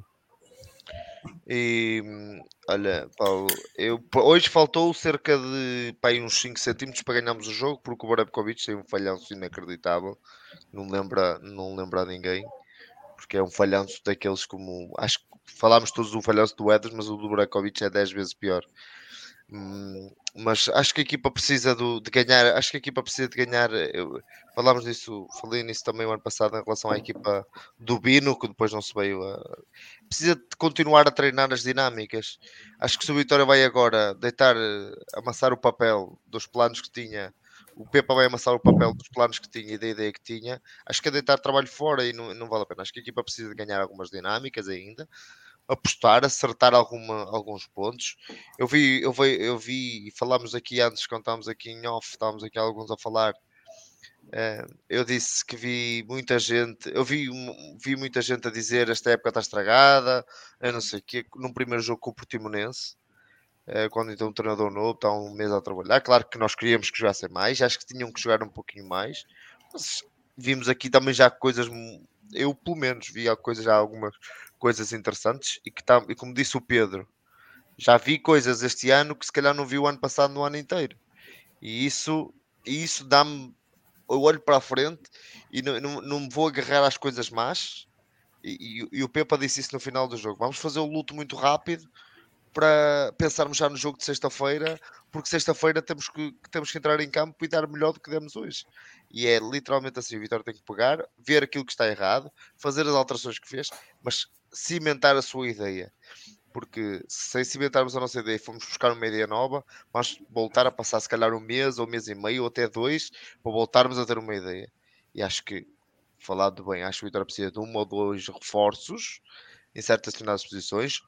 E quando digo reforços, posso, pode não ser reforços de, de fora, pode ser às vezes trocas no 11, como falou aí o Vasco, precisamos talvez de um, de um refresh, até pode ser que faça bem ao jogador que tem jogado na, no, no, nosso, o Sacou, por exemplo, no corredor direito, acho que precisa do, do refresh, precisa de, de, se acalmar ali, como diz o Minga, foi pai, se calhar não dorme, mas opá, eu acho que ele precisa ali de um, de um refreshzinho, que ele está tá, tá, é, é competente a defender, mas com bola nos pés, é, é, cada vez que ele põe a bola, infelizmente hoje podia estar no estádio, cada vez que eu tinha a bola nos pés, eu olhava para o, para o Santuário da Penha e rezava um Ave Maria para ver se ele não perdia a bola, e, e, e depois ele não decidia bem, eh, nunca decido bem, é, faz sempre coisas que para mim não tem, não tem sentido, mas é a minha opinião. Acho que o Vitória precisa, para além, pode precisar ali de um refreshzinho no meio campo, etc. E não não obrigatoriamente um reforço, uns reforços. Acho que pode ter um mais uma outra opção vinda de fora, mas que ajude e não, não ter que necessariamente ser um jogador para vir para ser claramente titular. Às vezes, só às vezes são mais importantes ser opções para fazer crescer os que estão lá dentro.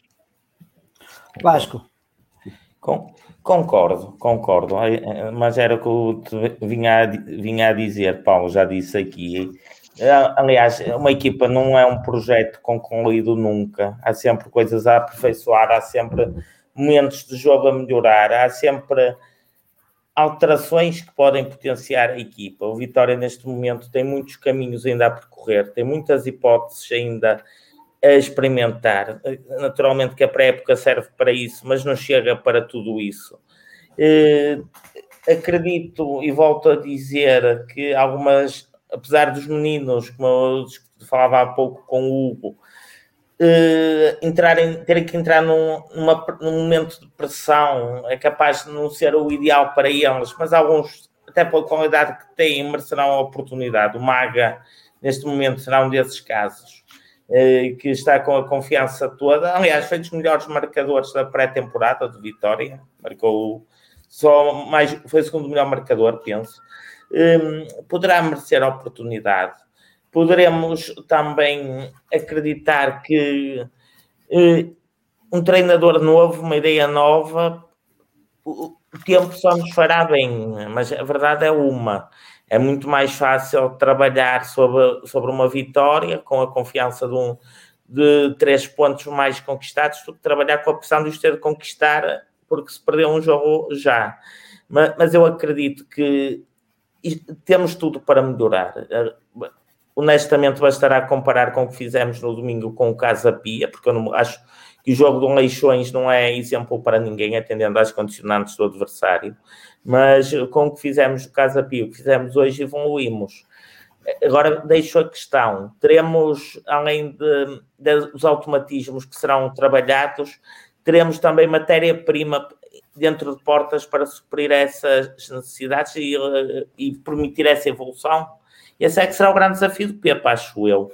E conseguir uh, juntar o que tem com o que pode vir a ter, ou seja, com os tais meninos que eu já falei. Gostava, continuo a dizer, gostava de ter mais duas ou três soluções, até para os tranquilizar. Posições. Repara, posi em que posições? Sim. Olha, eu acredito que um lateral polivalente neste momento seria o essencial. Porque... Tem o Silvio. Tem o Silvio, pronto. pronto. Eu gosto muito do Silvio. Eu gosto muito do Silvio como pessoa e acho que é um profissional de mão cheia e que teve uma, muito azar na carreira dele, porque podia ter chegado muito mais longe onde chegou. Mas é o que é, e o Silvio neste momento tem 32 ou 33 anos, tem as lesões que teve, portanto, o Silvio é um bom elemento balneário, Opa, mas possivelmente precisaremos de mais. O Tiago Silva poderá suprir uma das uh, posições que carenciadas. Talvez o homem que possa jogar dois passos à frente do número 8. É uma coisa que eu dou na cabeça e dar sempre. Acho que falta ali alguém que jogue dois passos à frente do André André. Não é jogar a par, é jogar dois passos à frente, para encostar mais no avançado. Eu, eu se pudesse, que isto a questão financeira é inexplicável, mas é que é, mas uh, era capaz de, tentar outro extremo. Neste momento eu acho que o não, o Domingos fez essa cara porque eu acho que temos um extremo que não confirmou o que esperávamos dele, que é o Rubem Lameiras, ainda hoje provou isso. Temos um quaresma, como eu já disse, que é quase como um bom vinho, não pode ser bebido de chofre, tem que ser saboreado. Saboreado 10 minutos, 20 minutos, não, não pode jogar os jogos todos, nem jogar os 90 minutos. É o que é, é outra coisa. Portanto, talvez um extremo, até um extremo que nos desse outro tipo de hipótese no jogo. Por exemplo, um extremo que fizesse mais médio-ala, pudesse funcionar até quase como complemento ao meio-campo central.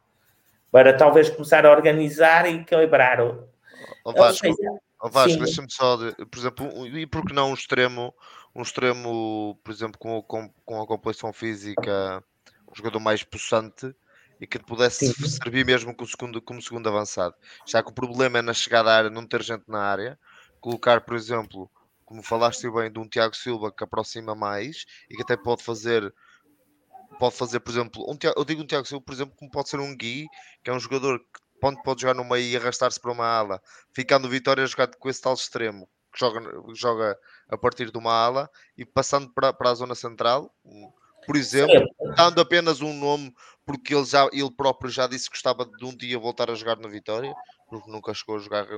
O Bebé, por exemplo, que é um jogador que faz muito que, que, é um jogador físico, tem um físico diferenciado, um jogador alto. Oh, Rui, no modelo ideal. O Bebé seria... renovou e vai jogar na primeira. Sim, não, não estou a dizer o Bebé, estou a dar o perfil do Bebé. Num, num contexto ideal, seria um médio equilibrador uh, no meio-campo. Aliás, tens um treinador que jogou já assim, sabes quem? O Jorge Jesus fazia isso, que era um médio equilibrador uh, no meio-campo, ou seja, fazia de terceiro homem no meio-campo e podia jogar com outro extremo mais para a diagonal para criar o, o segundo ponta de lança. Seria o ideal.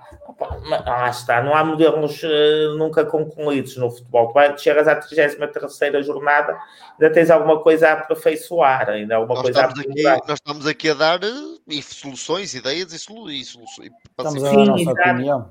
Exato, e essa agrada-me. Aliás, aliás, nós jogámos assim no tempo do Pedro Martins em alguns jogos, com aquele senhor que depois não era nosso e foi para o Exatamente, vamos, exatamente. Vamos a falar sobre, sobre esse senhor. Pronto, mas, mas temos essa solução e se repararem, no ano a seguir que, que não tínhamos, quisemos imitar e fomos buscar dois jogadores não conseguiram fazer o que ele fazia, que era o Júnior Talo e o Rincon. Vieram para o Vitória com, esse, com a ideia de fazer o mesmo que ele tinha feito no ano anterior, que era partir da Yama para a diagonal. É, só que esses jogadores não são fáceis de arranjar. Os pés, os pés eram os mesmos. Os pés eram os mesmos. a importância Sim, mas a força eram possivelmente superiores. Para o, sistema, para o sistema certo. O Carlos Mané do Rio Ave poderia ser uma, uma solução engraçada. O Carlos Ele Mané no Rio Ave, por isso não deve ficar lá. Não, o Mané. O segundo parece aí uma inconfidência que se o Vitória perder eh, um extremo poderá ser a solução escolhida. Poderá ser, ou estará, ou estará na pole position para ter a solução. E olha, eu sou muito é sincero, eu prefiro. Jogado, não tem jogado. Eu prefiro o João Sandala que. Se calhar que, que, que não vai ficar. Não é, eu, gostei, eu, gostei daquele moço, eu gostei daquele moço do Casa Pia. Faz lembrar o o Adama Traoré. Eu gostei daquele moço, pá. Gostava de um tipo assim mais poderoso fisicamente. Eu gostava de ver que... com um lateral a sério, a defendê-lo, para, para tirar a teima. Sim.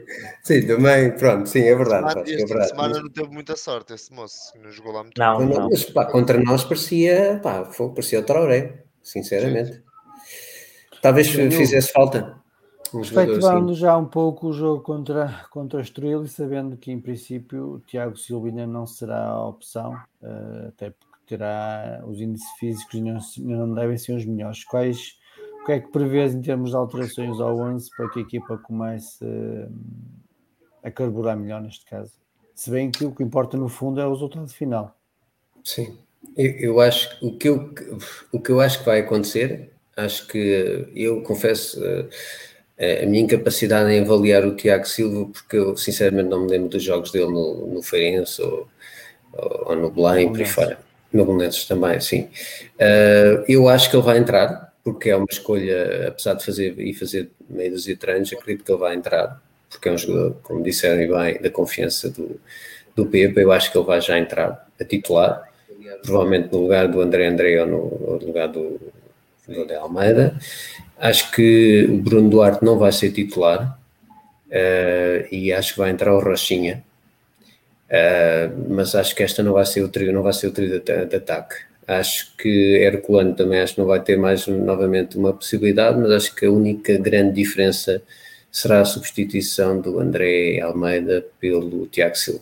Eu gostava de ver o, mais miúdos na equipe principal, acho que não é só por serem miúdos, mas porque acho que Uh, pelo menos a, a, memória que eu tenho mais agradável desta época que começou foram aqueles 30 minutos finais frente ao Leições, onde de facto houve ali espetáculo.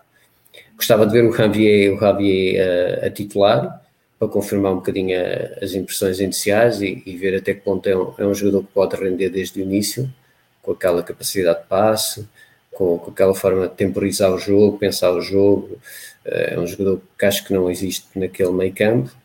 Um, e é um pouco por aí, uh, mas eu acho que a principal alteração vai ser a entrada do Tiago Silva, vai ser já no próximo jogo. Acho que vai ser um jogo complicado, é uma prova de fogo para, para Pepa, e acho que é muito, será, vai ser muito complicado para o Vitória se perdermos uh, na Amoreira. Domingos. Boa noite. Boa noite. Boa noite. Ora bem, eh, abordando alguns temas, eh, em relação aos miúdos, para já, epá, eu acho que os miúdos devem sempre entrar num enquadramento específico. Eh, não devem ser lançados só às férias, senão às vezes é mesmo é o fim deles. Deve haver uma, eu acho que, por exemplo, o banco 2 era um banco bonito, não é? Aos olhos de um, de um vitoriano, mas não deixava de ser um banco pesado, porque era só formação não é? E uh, o, o Paulo Sérgio dizia que nós tínhamos um banco de sonho, não é? Foi o que ele disse. Mas se calhar é preciso algum enquadramento para, mesmo para o rendimento. Eu acho que o ideal seria, por exemplo, o percurso que o André Almeida teve, que foi entrando aos poucos, foi se afirmando aos poucos até à afirmação total, que eu acho que é agora. Porque o, o, o miúdo chegar e jogar são poucos. E os, e os que conseguem jogar logo são extraterrestres, normalmente. São extraterrestres. E num ano ou dois estão nas seleções principais. É, acho que tem todas as suas fases de maturação e é preciso avaliar isso muito bem. Em Mas Domingos, para, Domingos, desculpa, para que o Fernando Meira começou a jogar aos 8 anos. Não Cá é? está. Cá está. Por exemplo, Pedro Mendes. Exato. Mas pronto, alguém teve que apostar neles, não é? Exato, concordo. Eu, eu, o André Almeida, é assim, o André Almeida tem 21 anos, atenção. Só às vezes esquece um bocado disso. Não é? Ele não, não tem 27 nem 28, não é?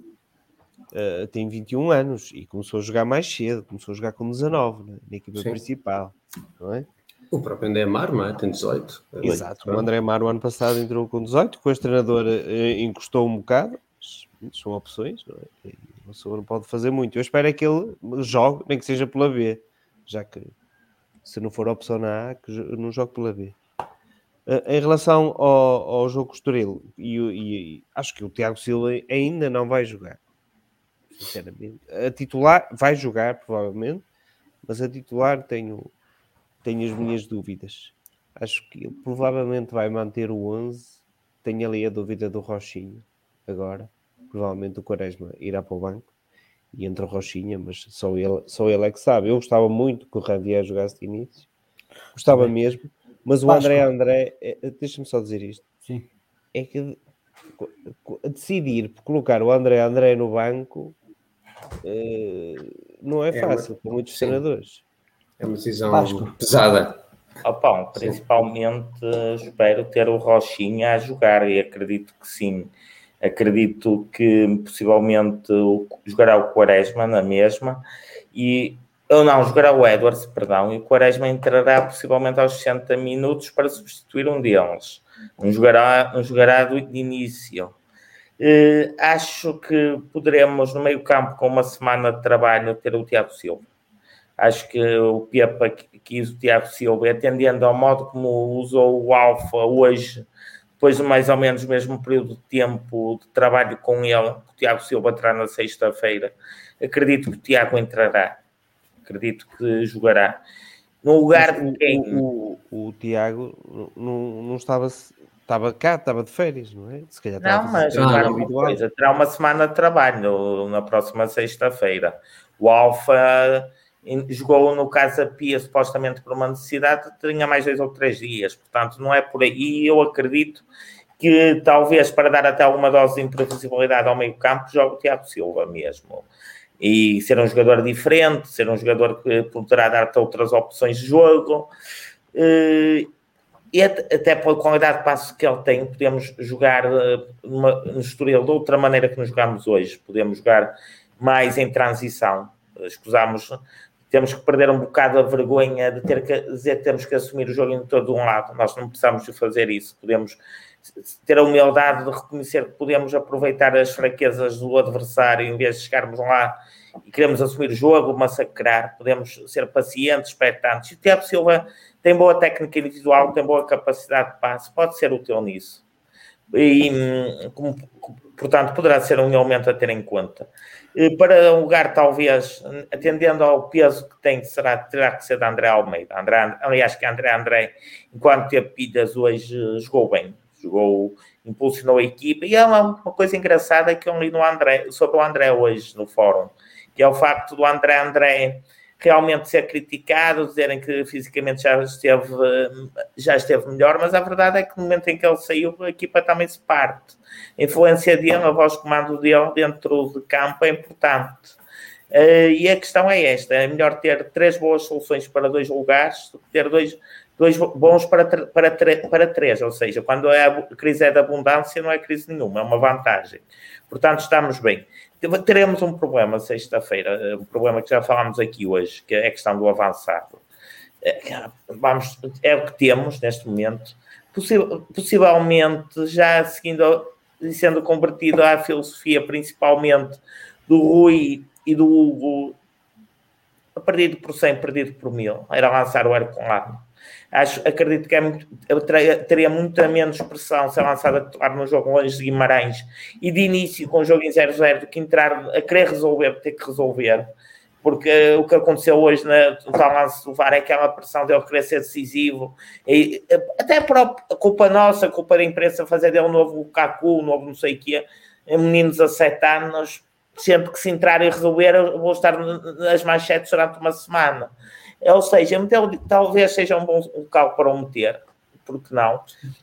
E depois termos paciência. E atenção, outra coisa importantíssima que devíamos falar, falámos hoje, que o que aconteça no jogo tenhamos cabeça fria, porque vamos, possivelmente vamos ser outra vez, isso ainda para mais Estoril, calhar ficar em vantagem, pode acontecer, vamos ser bombardeados com antijogo, com, com expedientes absolutamente vergonhosos do século XIX, que foi o que aconteceu hoje com a equipa de Paulo Sérgio. É engraçado que eu não tinha essa ideia dele. Nós tivemos aqui o Paulo Sérgio procurava jogar o jogo pelo jogo. Mas hoje o Portimonense foi uma equipa do século passado, foi uma equipa que usou e abusou do antijogo, com a complacência de um árbitro que não fez entrar a marca uma vez que fosse dentro do campo. Não sei quais são as regras agora da, da FIFA quanto a isso certo? Voltaram atrás aos anos 80 do século passado. Uh, mas a questão é que isso também nos prejudicou muito e prejudicou porque sempre que nós estávamos a querer crescer e a carregar, lá o jogo ficava parado. Acho que é um papel nosso e de, outra, de outras equipas que não, que não têm interesse que os jogos se, se desenrolem assim, fazer barulho, exigir que o futebol seja de outra maneira. Porque quando se fala, deixa-me só dizer uma coisa, quando se fala que os jogos terem 60 minutos, 30 de cada parte, a contar só o tempo de jogo e temos esta antítese em Guimarães, é alguma coisa vai mal no futebol e na filosofia do jogo. Muito bem. Deixa-me deixa só, desculpa, desculpa Paulo, deixa-me só lançar aqui um Fediver antes que me esqueça, um parênteses, que é, eu não sei qual é a vossa opinião, mas eu tinha ideia que o segundo capitão fosse o Saco, o Saco e não, não o Ricardo Quaresma. Eu achei estranho e tendo em conta o desentendimento, o desentendimento que houve na semana passada, em, em, na, no caso da Pia, Pinamanique, Uh, achei estranho o André André não ter entregue. Uh, um, a semana passada o Quaresma não estava em campo. Não, e a semana passada o Pois, eu tenho essa dúvida: quem é o segundo capitão? Sim, mas O- lá Eu está, gosto eu, de- eu tenho a semana ideia passada. e falámos disso no dia da, da apresentação. são aquilo os problemas de comunicação que o Vitória tem. Ah, Pedro, o que, é que, o que é que esperas na próxima sexta-feira com o jogo contra o Estoril? Ahm, Deixa-me só dizer uma coisa aqui muito rápida em relação ao que o Vasco estava a dizer. Eh, Eu acho que a culpa não é do árbitro, eu acho que a culpa é do, do futebol nacional e tem que ser mudado de alguma forma. O árbitro não, ali não, não tem muito que fazer e ele até acabou por dar 11 minutos e meio em vez dos 8. Eu acho que é o nosso problema. Também houve Tem- ele devia ter dado 15 minutos. Exato, mas Não, Quando A ele questão fez é que o o eu- Maca eu não entrou uma vez que fosse. eu sei, mas É, ele não sendo médico, eu acho que temos que mudar aqui alguma coisa, não sei bem o que, mas também concordo, é uma vergonha o que se passou. Ah, porque mesmo que o árbitro desse 15, o problema foi o ritmo que ele parou. O problema foi que parou o Sim. sim. completamente. Certo? Mas, É, mas clube aí ia as parar equipas pensam mais alto 15 lá. minutos. alto lá. Exatamente. 15 minutos, alto lá. Enquanto De- um árbitro não tiver a coragem de fazer isto, o jogo tem parado mais de 15 minutos. Eu estou a ser simpático. Sim, mas Enquanto ele o deu árbitro- 11 e não é normal. Uh, uh, Porque Sim, mas para o ritmo, sim. uh, O problema é durante os esse, 8 minutos sim. e houve mais. Claro. Isto só para dizer- mais uma vez que foram ver o VAR e. E- Isto só para dizer que para mim isto é mais abrangente, e o Vasco calhar também queria dizer o mesmo, mas é, é um problema nacional, não, não tem a ver exatamente com este árbitro. Eh, este árbitro falhou na ida ao VAR e depois deram o amarelo, pronto, mas isto é um problema, é um problema diferente, é um problema muito mais abrangente. Em relação à próxima semana, eu se o André André, a próxima semana não, na sexta-feira, se o André André tivesse feito o mesmo jogo que fez no Casa Pia, eu, tinha, eu tenho a ideia que o, o Ranvier ia entrar. Mas como ele melhorou um bocado, já tenho algumas dúvidas. Por mim, eu trocava, mas eh, não me parece que o Pepa vá trocar.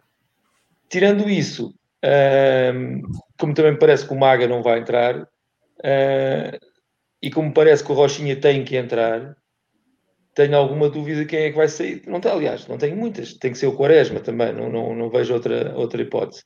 Ah, mas não é aquilo que eu desejo, é, é aquilo que eu acho que vai acontecer. Não é?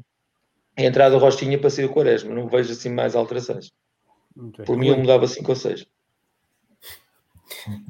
Falaste para mim, sou eu, não é? Falei. Falaste para mim, ok. Sim. Ah, acho que o Tiago Silva não, não deverá ser titular. Eu, eu, eu, questionei-me que se- talvez que ele pudesse ser. ah, acho que nos ficou tempo para ser inscrito. Não sei se foi inscrito a tempo desta jornada. Provavelmente não. Mas. hum, mas eu acho que. hum, que o Tiago Silva hum, não deverá ser inscrito. Desconfio até que ele tenha treinado só na sexta-feira. Falou-se e no vídeo vê-se que ele já tirou as fotografias na terça, etc. Deverá já ter feito treino na, na, na quarta e na, e na quinta-feira. E, tal, e na sexta, para além do de sexta. Acho que não deverá jogar, acho que vai jogar, eh, acho que a linha defensiva deverá ser a mesma. Apesar de eu não concordar, acho que vai, ele, vai, ele, vai, ele vai manter a linha defensiva. No meio campo, se trocar, será um dos Andrés e eu não vou, não vou meter aqui na, nesta guerra dos. Andrés. Sai o Almeida, sai o André André.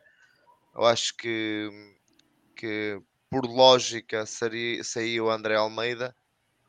Ahm, por lógica sa- sairia o André Almeida por tudo o que é, por tudo aquilo que o André, que o André André dá ao jogo durante os tais 60 minutos que ele joga e depois aí sim talvez um, o André o André Almeida pudesse entrar e, e colocar um jogador como, o- como o que já se viu que, que cada vez que, que entra dá sempre algo mais ao jogo em todos os jogos que, que entrou, exceto no jogo de Casa Pia, porque o Vitória praticamente quando ele entra aliás ele, é- ele entra exatamente na sequência da expulsão do, do Rochinha Ok. Ah, na, na, na frente, deixa-me só terminar, Paulo. Na frente, Sim, sim, sim. na, na frente, acho que o Rochinha pode ter uma palavra a dizer num dos corredores, apesar de eu achar que o Vitória hoje eh, não teve assim tão mal nos corredores porque fez chegar a bola lá com, com, com frequência e acho que depois nós começamos sempre, eu, eu, eu pelo menos começo sempre a pensar, ok, vamos estar o Rochinha de fora, vamos colocar o Rochinha. Vamos tirar o Quaresma, o Quaresma também realmente de um momento para o outro decide um jogo, tira uns cruzamentos, põe uma bola na cabeça do nosso ponta de lança. Bola, eu, eu acho que se eu fosse ponta de lança, com o Quaresma a cruzar, bastava fechar os olhos que ela batia-me na, na cabeça e entrava. Acho que são tão bons que é absolutamente fantástico. E o Ederson é um jogador que de um momento para o outro faz um golo e, e é brilhante. Ponta de lança, infelizmente, se o Stupinhan se, manter, se mantiver nesta, nesta indisponibilidade, como disse o Pepa na, na conferência de imprensa, indisponibilidade, ehm, o Bruno Duarte vai jogar. Não, não acredito que ele vai lançar o Herculano.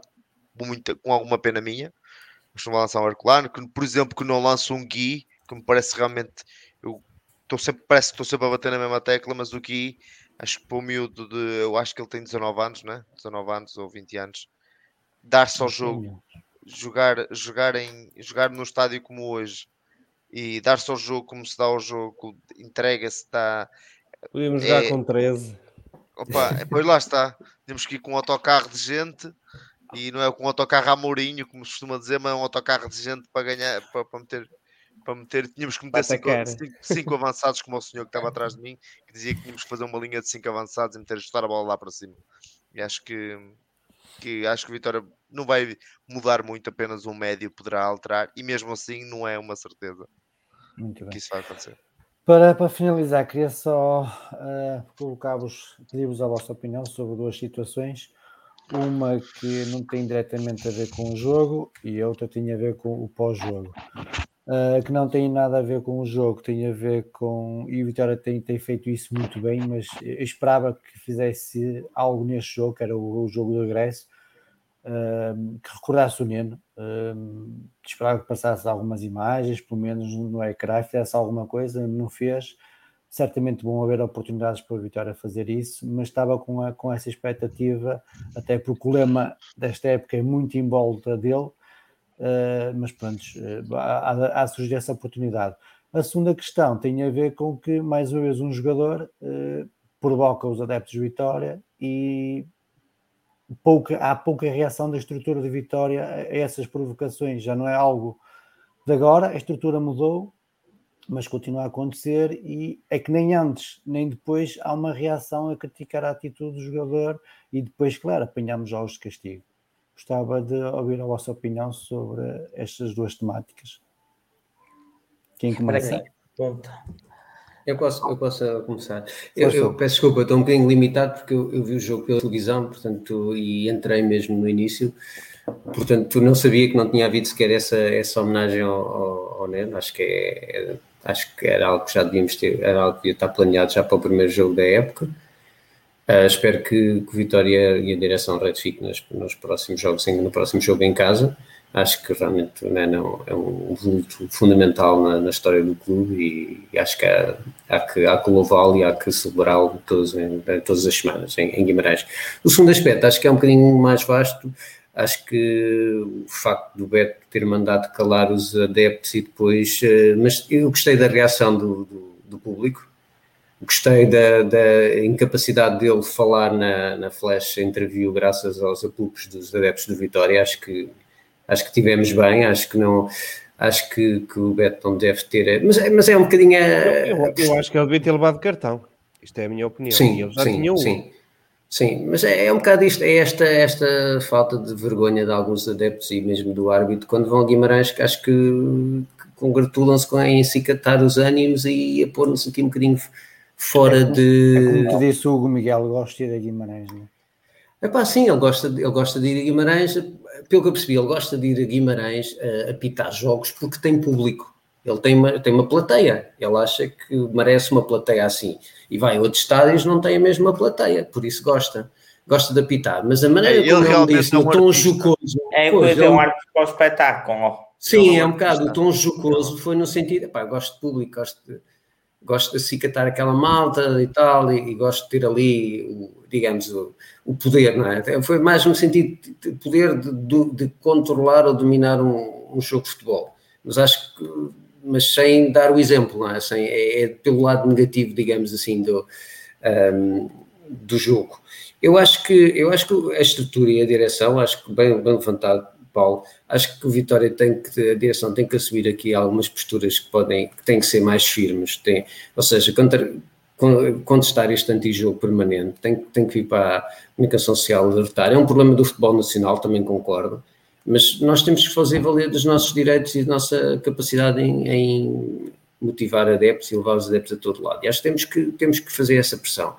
E temos que, e temos que também preparar os jogos do ponto de vista de, de espetáculo de outra forma, porque também, como diziam no fórum, bem, não, não, não consigo compreender aquele hino, não consigo compreender um, é, aquele ambiente, pá. eu sinceramente estava à espera de mais, acho que o Vitória tem estrutura, tem comunicação, tem marketing, para dar mais, para ter um, uma música mais atraente, uma música mais dinâmica, que cative os jovens. Aquilo, aquele, aquele ambiente mudou, de, parece que estamos num funeral. Eu não sei, eu já não vou a ver os jogos a, a Guimarães há algum tempo, mas eh, fui ver vários jogos do, no tempo do Pedro Martins e não era nada disto apesar daquela música e fora. Acho que o Vitória tem que apostar forte e ter e produzir um espetáculo de futebol para que as pessoas voltem aos estádios, não é? Não manter ali uma. Acho que tem que se adaptar aos tempos. Acho que exigia outro tipo de, outro tipo de música, outro tipo de apoio, outro tipo de espetáculo à, à volta do jogo. Acho que a estrutura não é capaz de produzir isso. Oh, Paulo, quanto, a, quanto à questão do Neno, realmente eu acredito que tenha sido um lapso. Eh, também sei que havia aí uma iniciativa que era aos 59 minutos aplaudiram só que lá está, aos 58, um jogador do Portimonense ficou estendido no chão, durou 4 minutos a assistência, o pessoal distraído com os, com os apupos e assobios ao, ao jogador que estava quase a entregar a alma ao criador, esqueceu-se do Neno. É, vá, vá, lá, vá lá que o jogador portimonense salvou-se, mal menos, não é?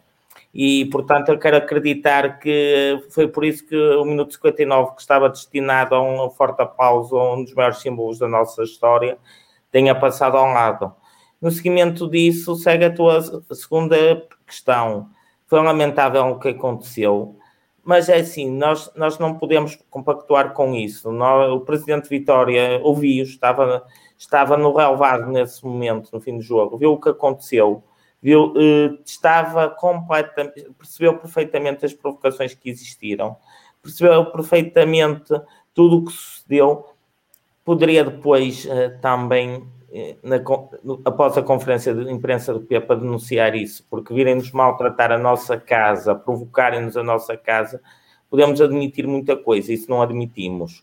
Ainda para mais com uma, nós temos aqui uma situação um bocado melindrosa, que é o facto de nós estarmos à bica. Nós temos jogos de castigo que poderemos ter que cumprir, mas tá, temos o país inteiro a olhar para nós à espera do, do, primeiro passo em falso. E este poderia ter sido um passo em falso. E este poderia ter sido um passo em falso, novamente com a. Por causa, não vou ter de me dar as palavras agora, da estupidez e falta de, de, educação de um jogador que certo pensa que já é mais que realmente é. Que, não tem, que ainda há um ano jogava na terceira divisão e agora já dizem que é o novo novo Anelco, o novo Drogba, ao que ele queira ser, mas longe de Guimarães. Portanto, eh, neste momento temos nós adeptos que ter cabeça fria, é isso que peço a todos. E que eu acho que vamos ter muitas armadilhas destas nos jogos em casa, ninguém duvide disso. Vamos querer provocar para, para virar o jogo a favor deles, para tornar isto um barril de pólvora, para nos prejudicarem.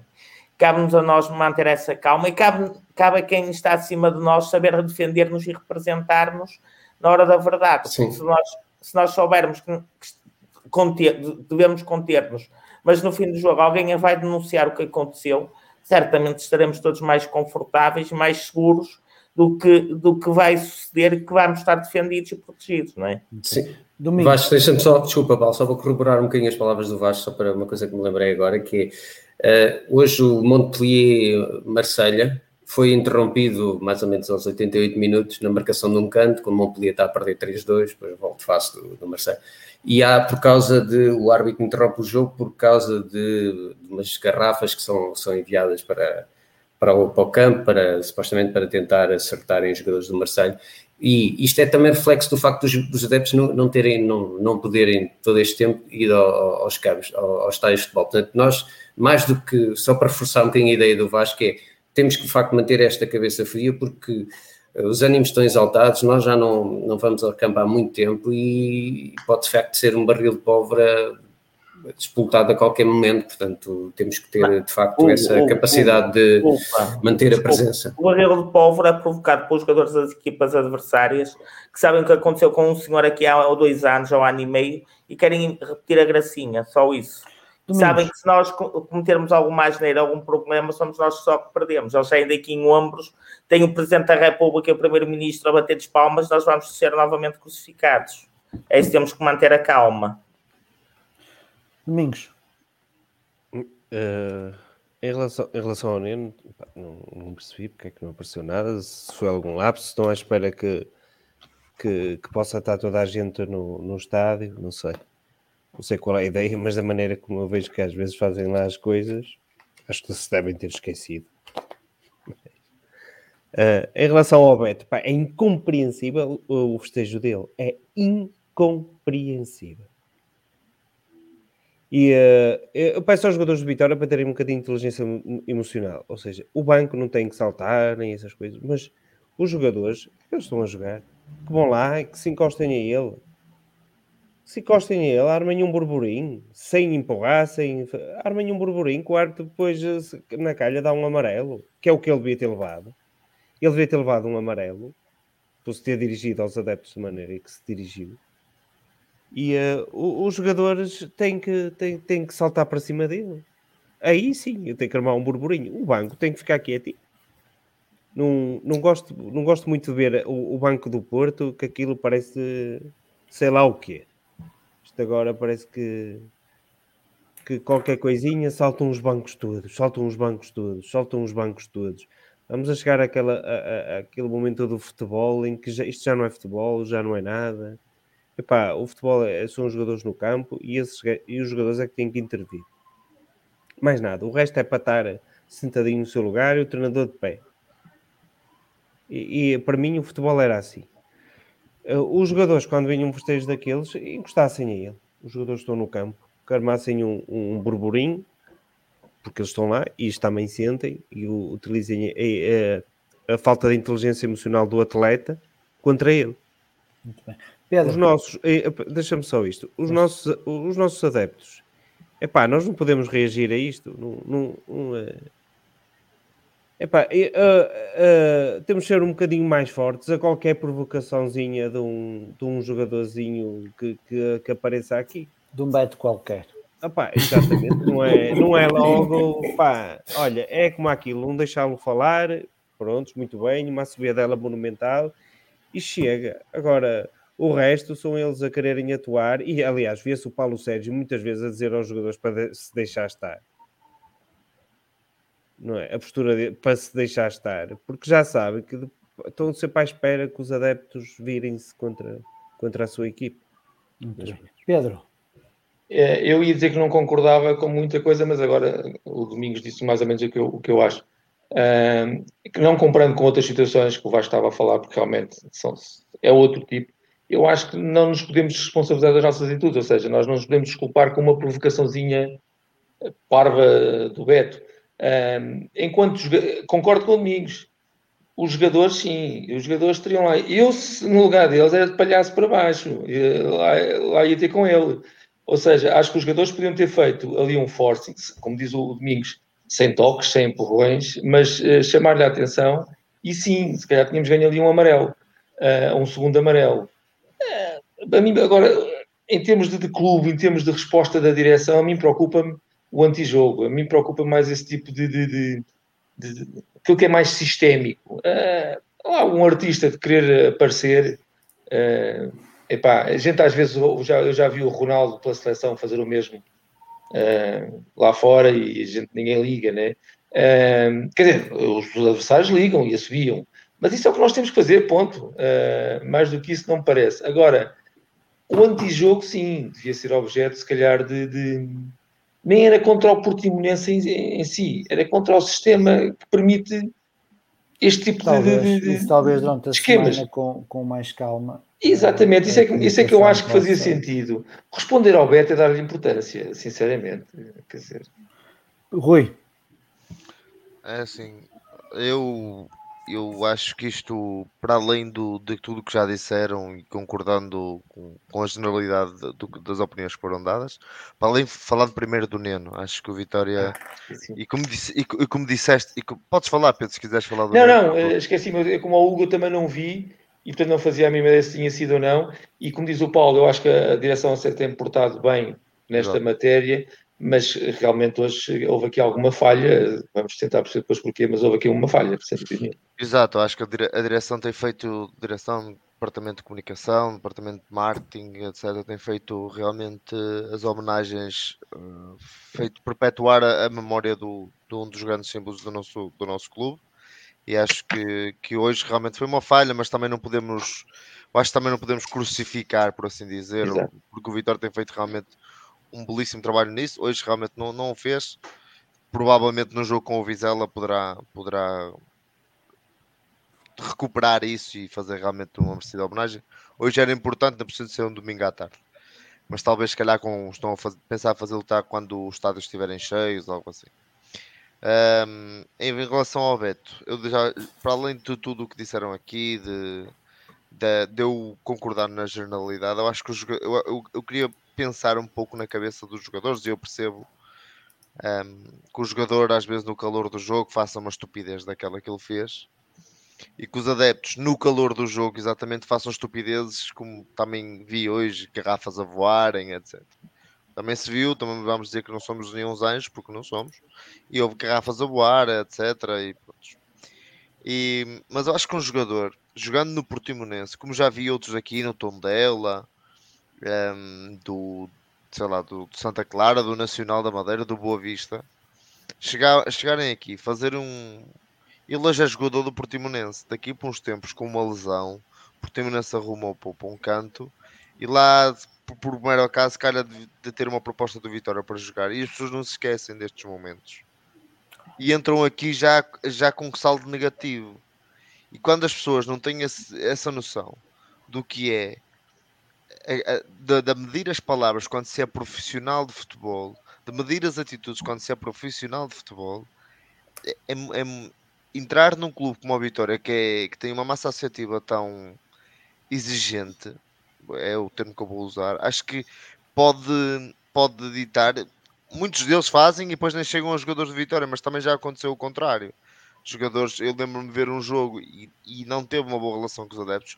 Um jogo, do, um jogo de pré-época do, do Passo Ferreira com a Vitória e o Hurtado se pegar com, com os adeptos da Vitória quando era jogador do Passos e depois viu-se aquilo que ele fez quando chegou aqui.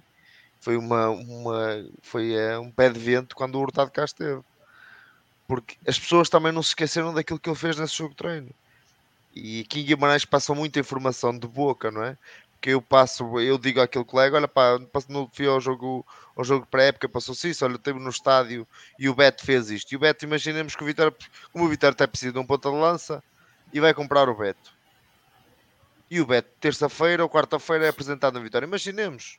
E diz: Ah, eu estou muito contente por estar a, a servir um clube grande. A primeira vez que ele entrar no estádio. Epá, oh, oh, Rui, vai pedir desculpa aí, aí vai pedir desculpa. O, Cristiano Ronaldo, o Cristiano Ronaldo era assobiado, apupado e respondia assim. Agora, opa, porquê é que o Beto mandou calar os adeptos? Eu, eu acho que foi um impulso, desculpem, eu acho que foi. Epá, ele não tocou na bola, ele não tocou na bola.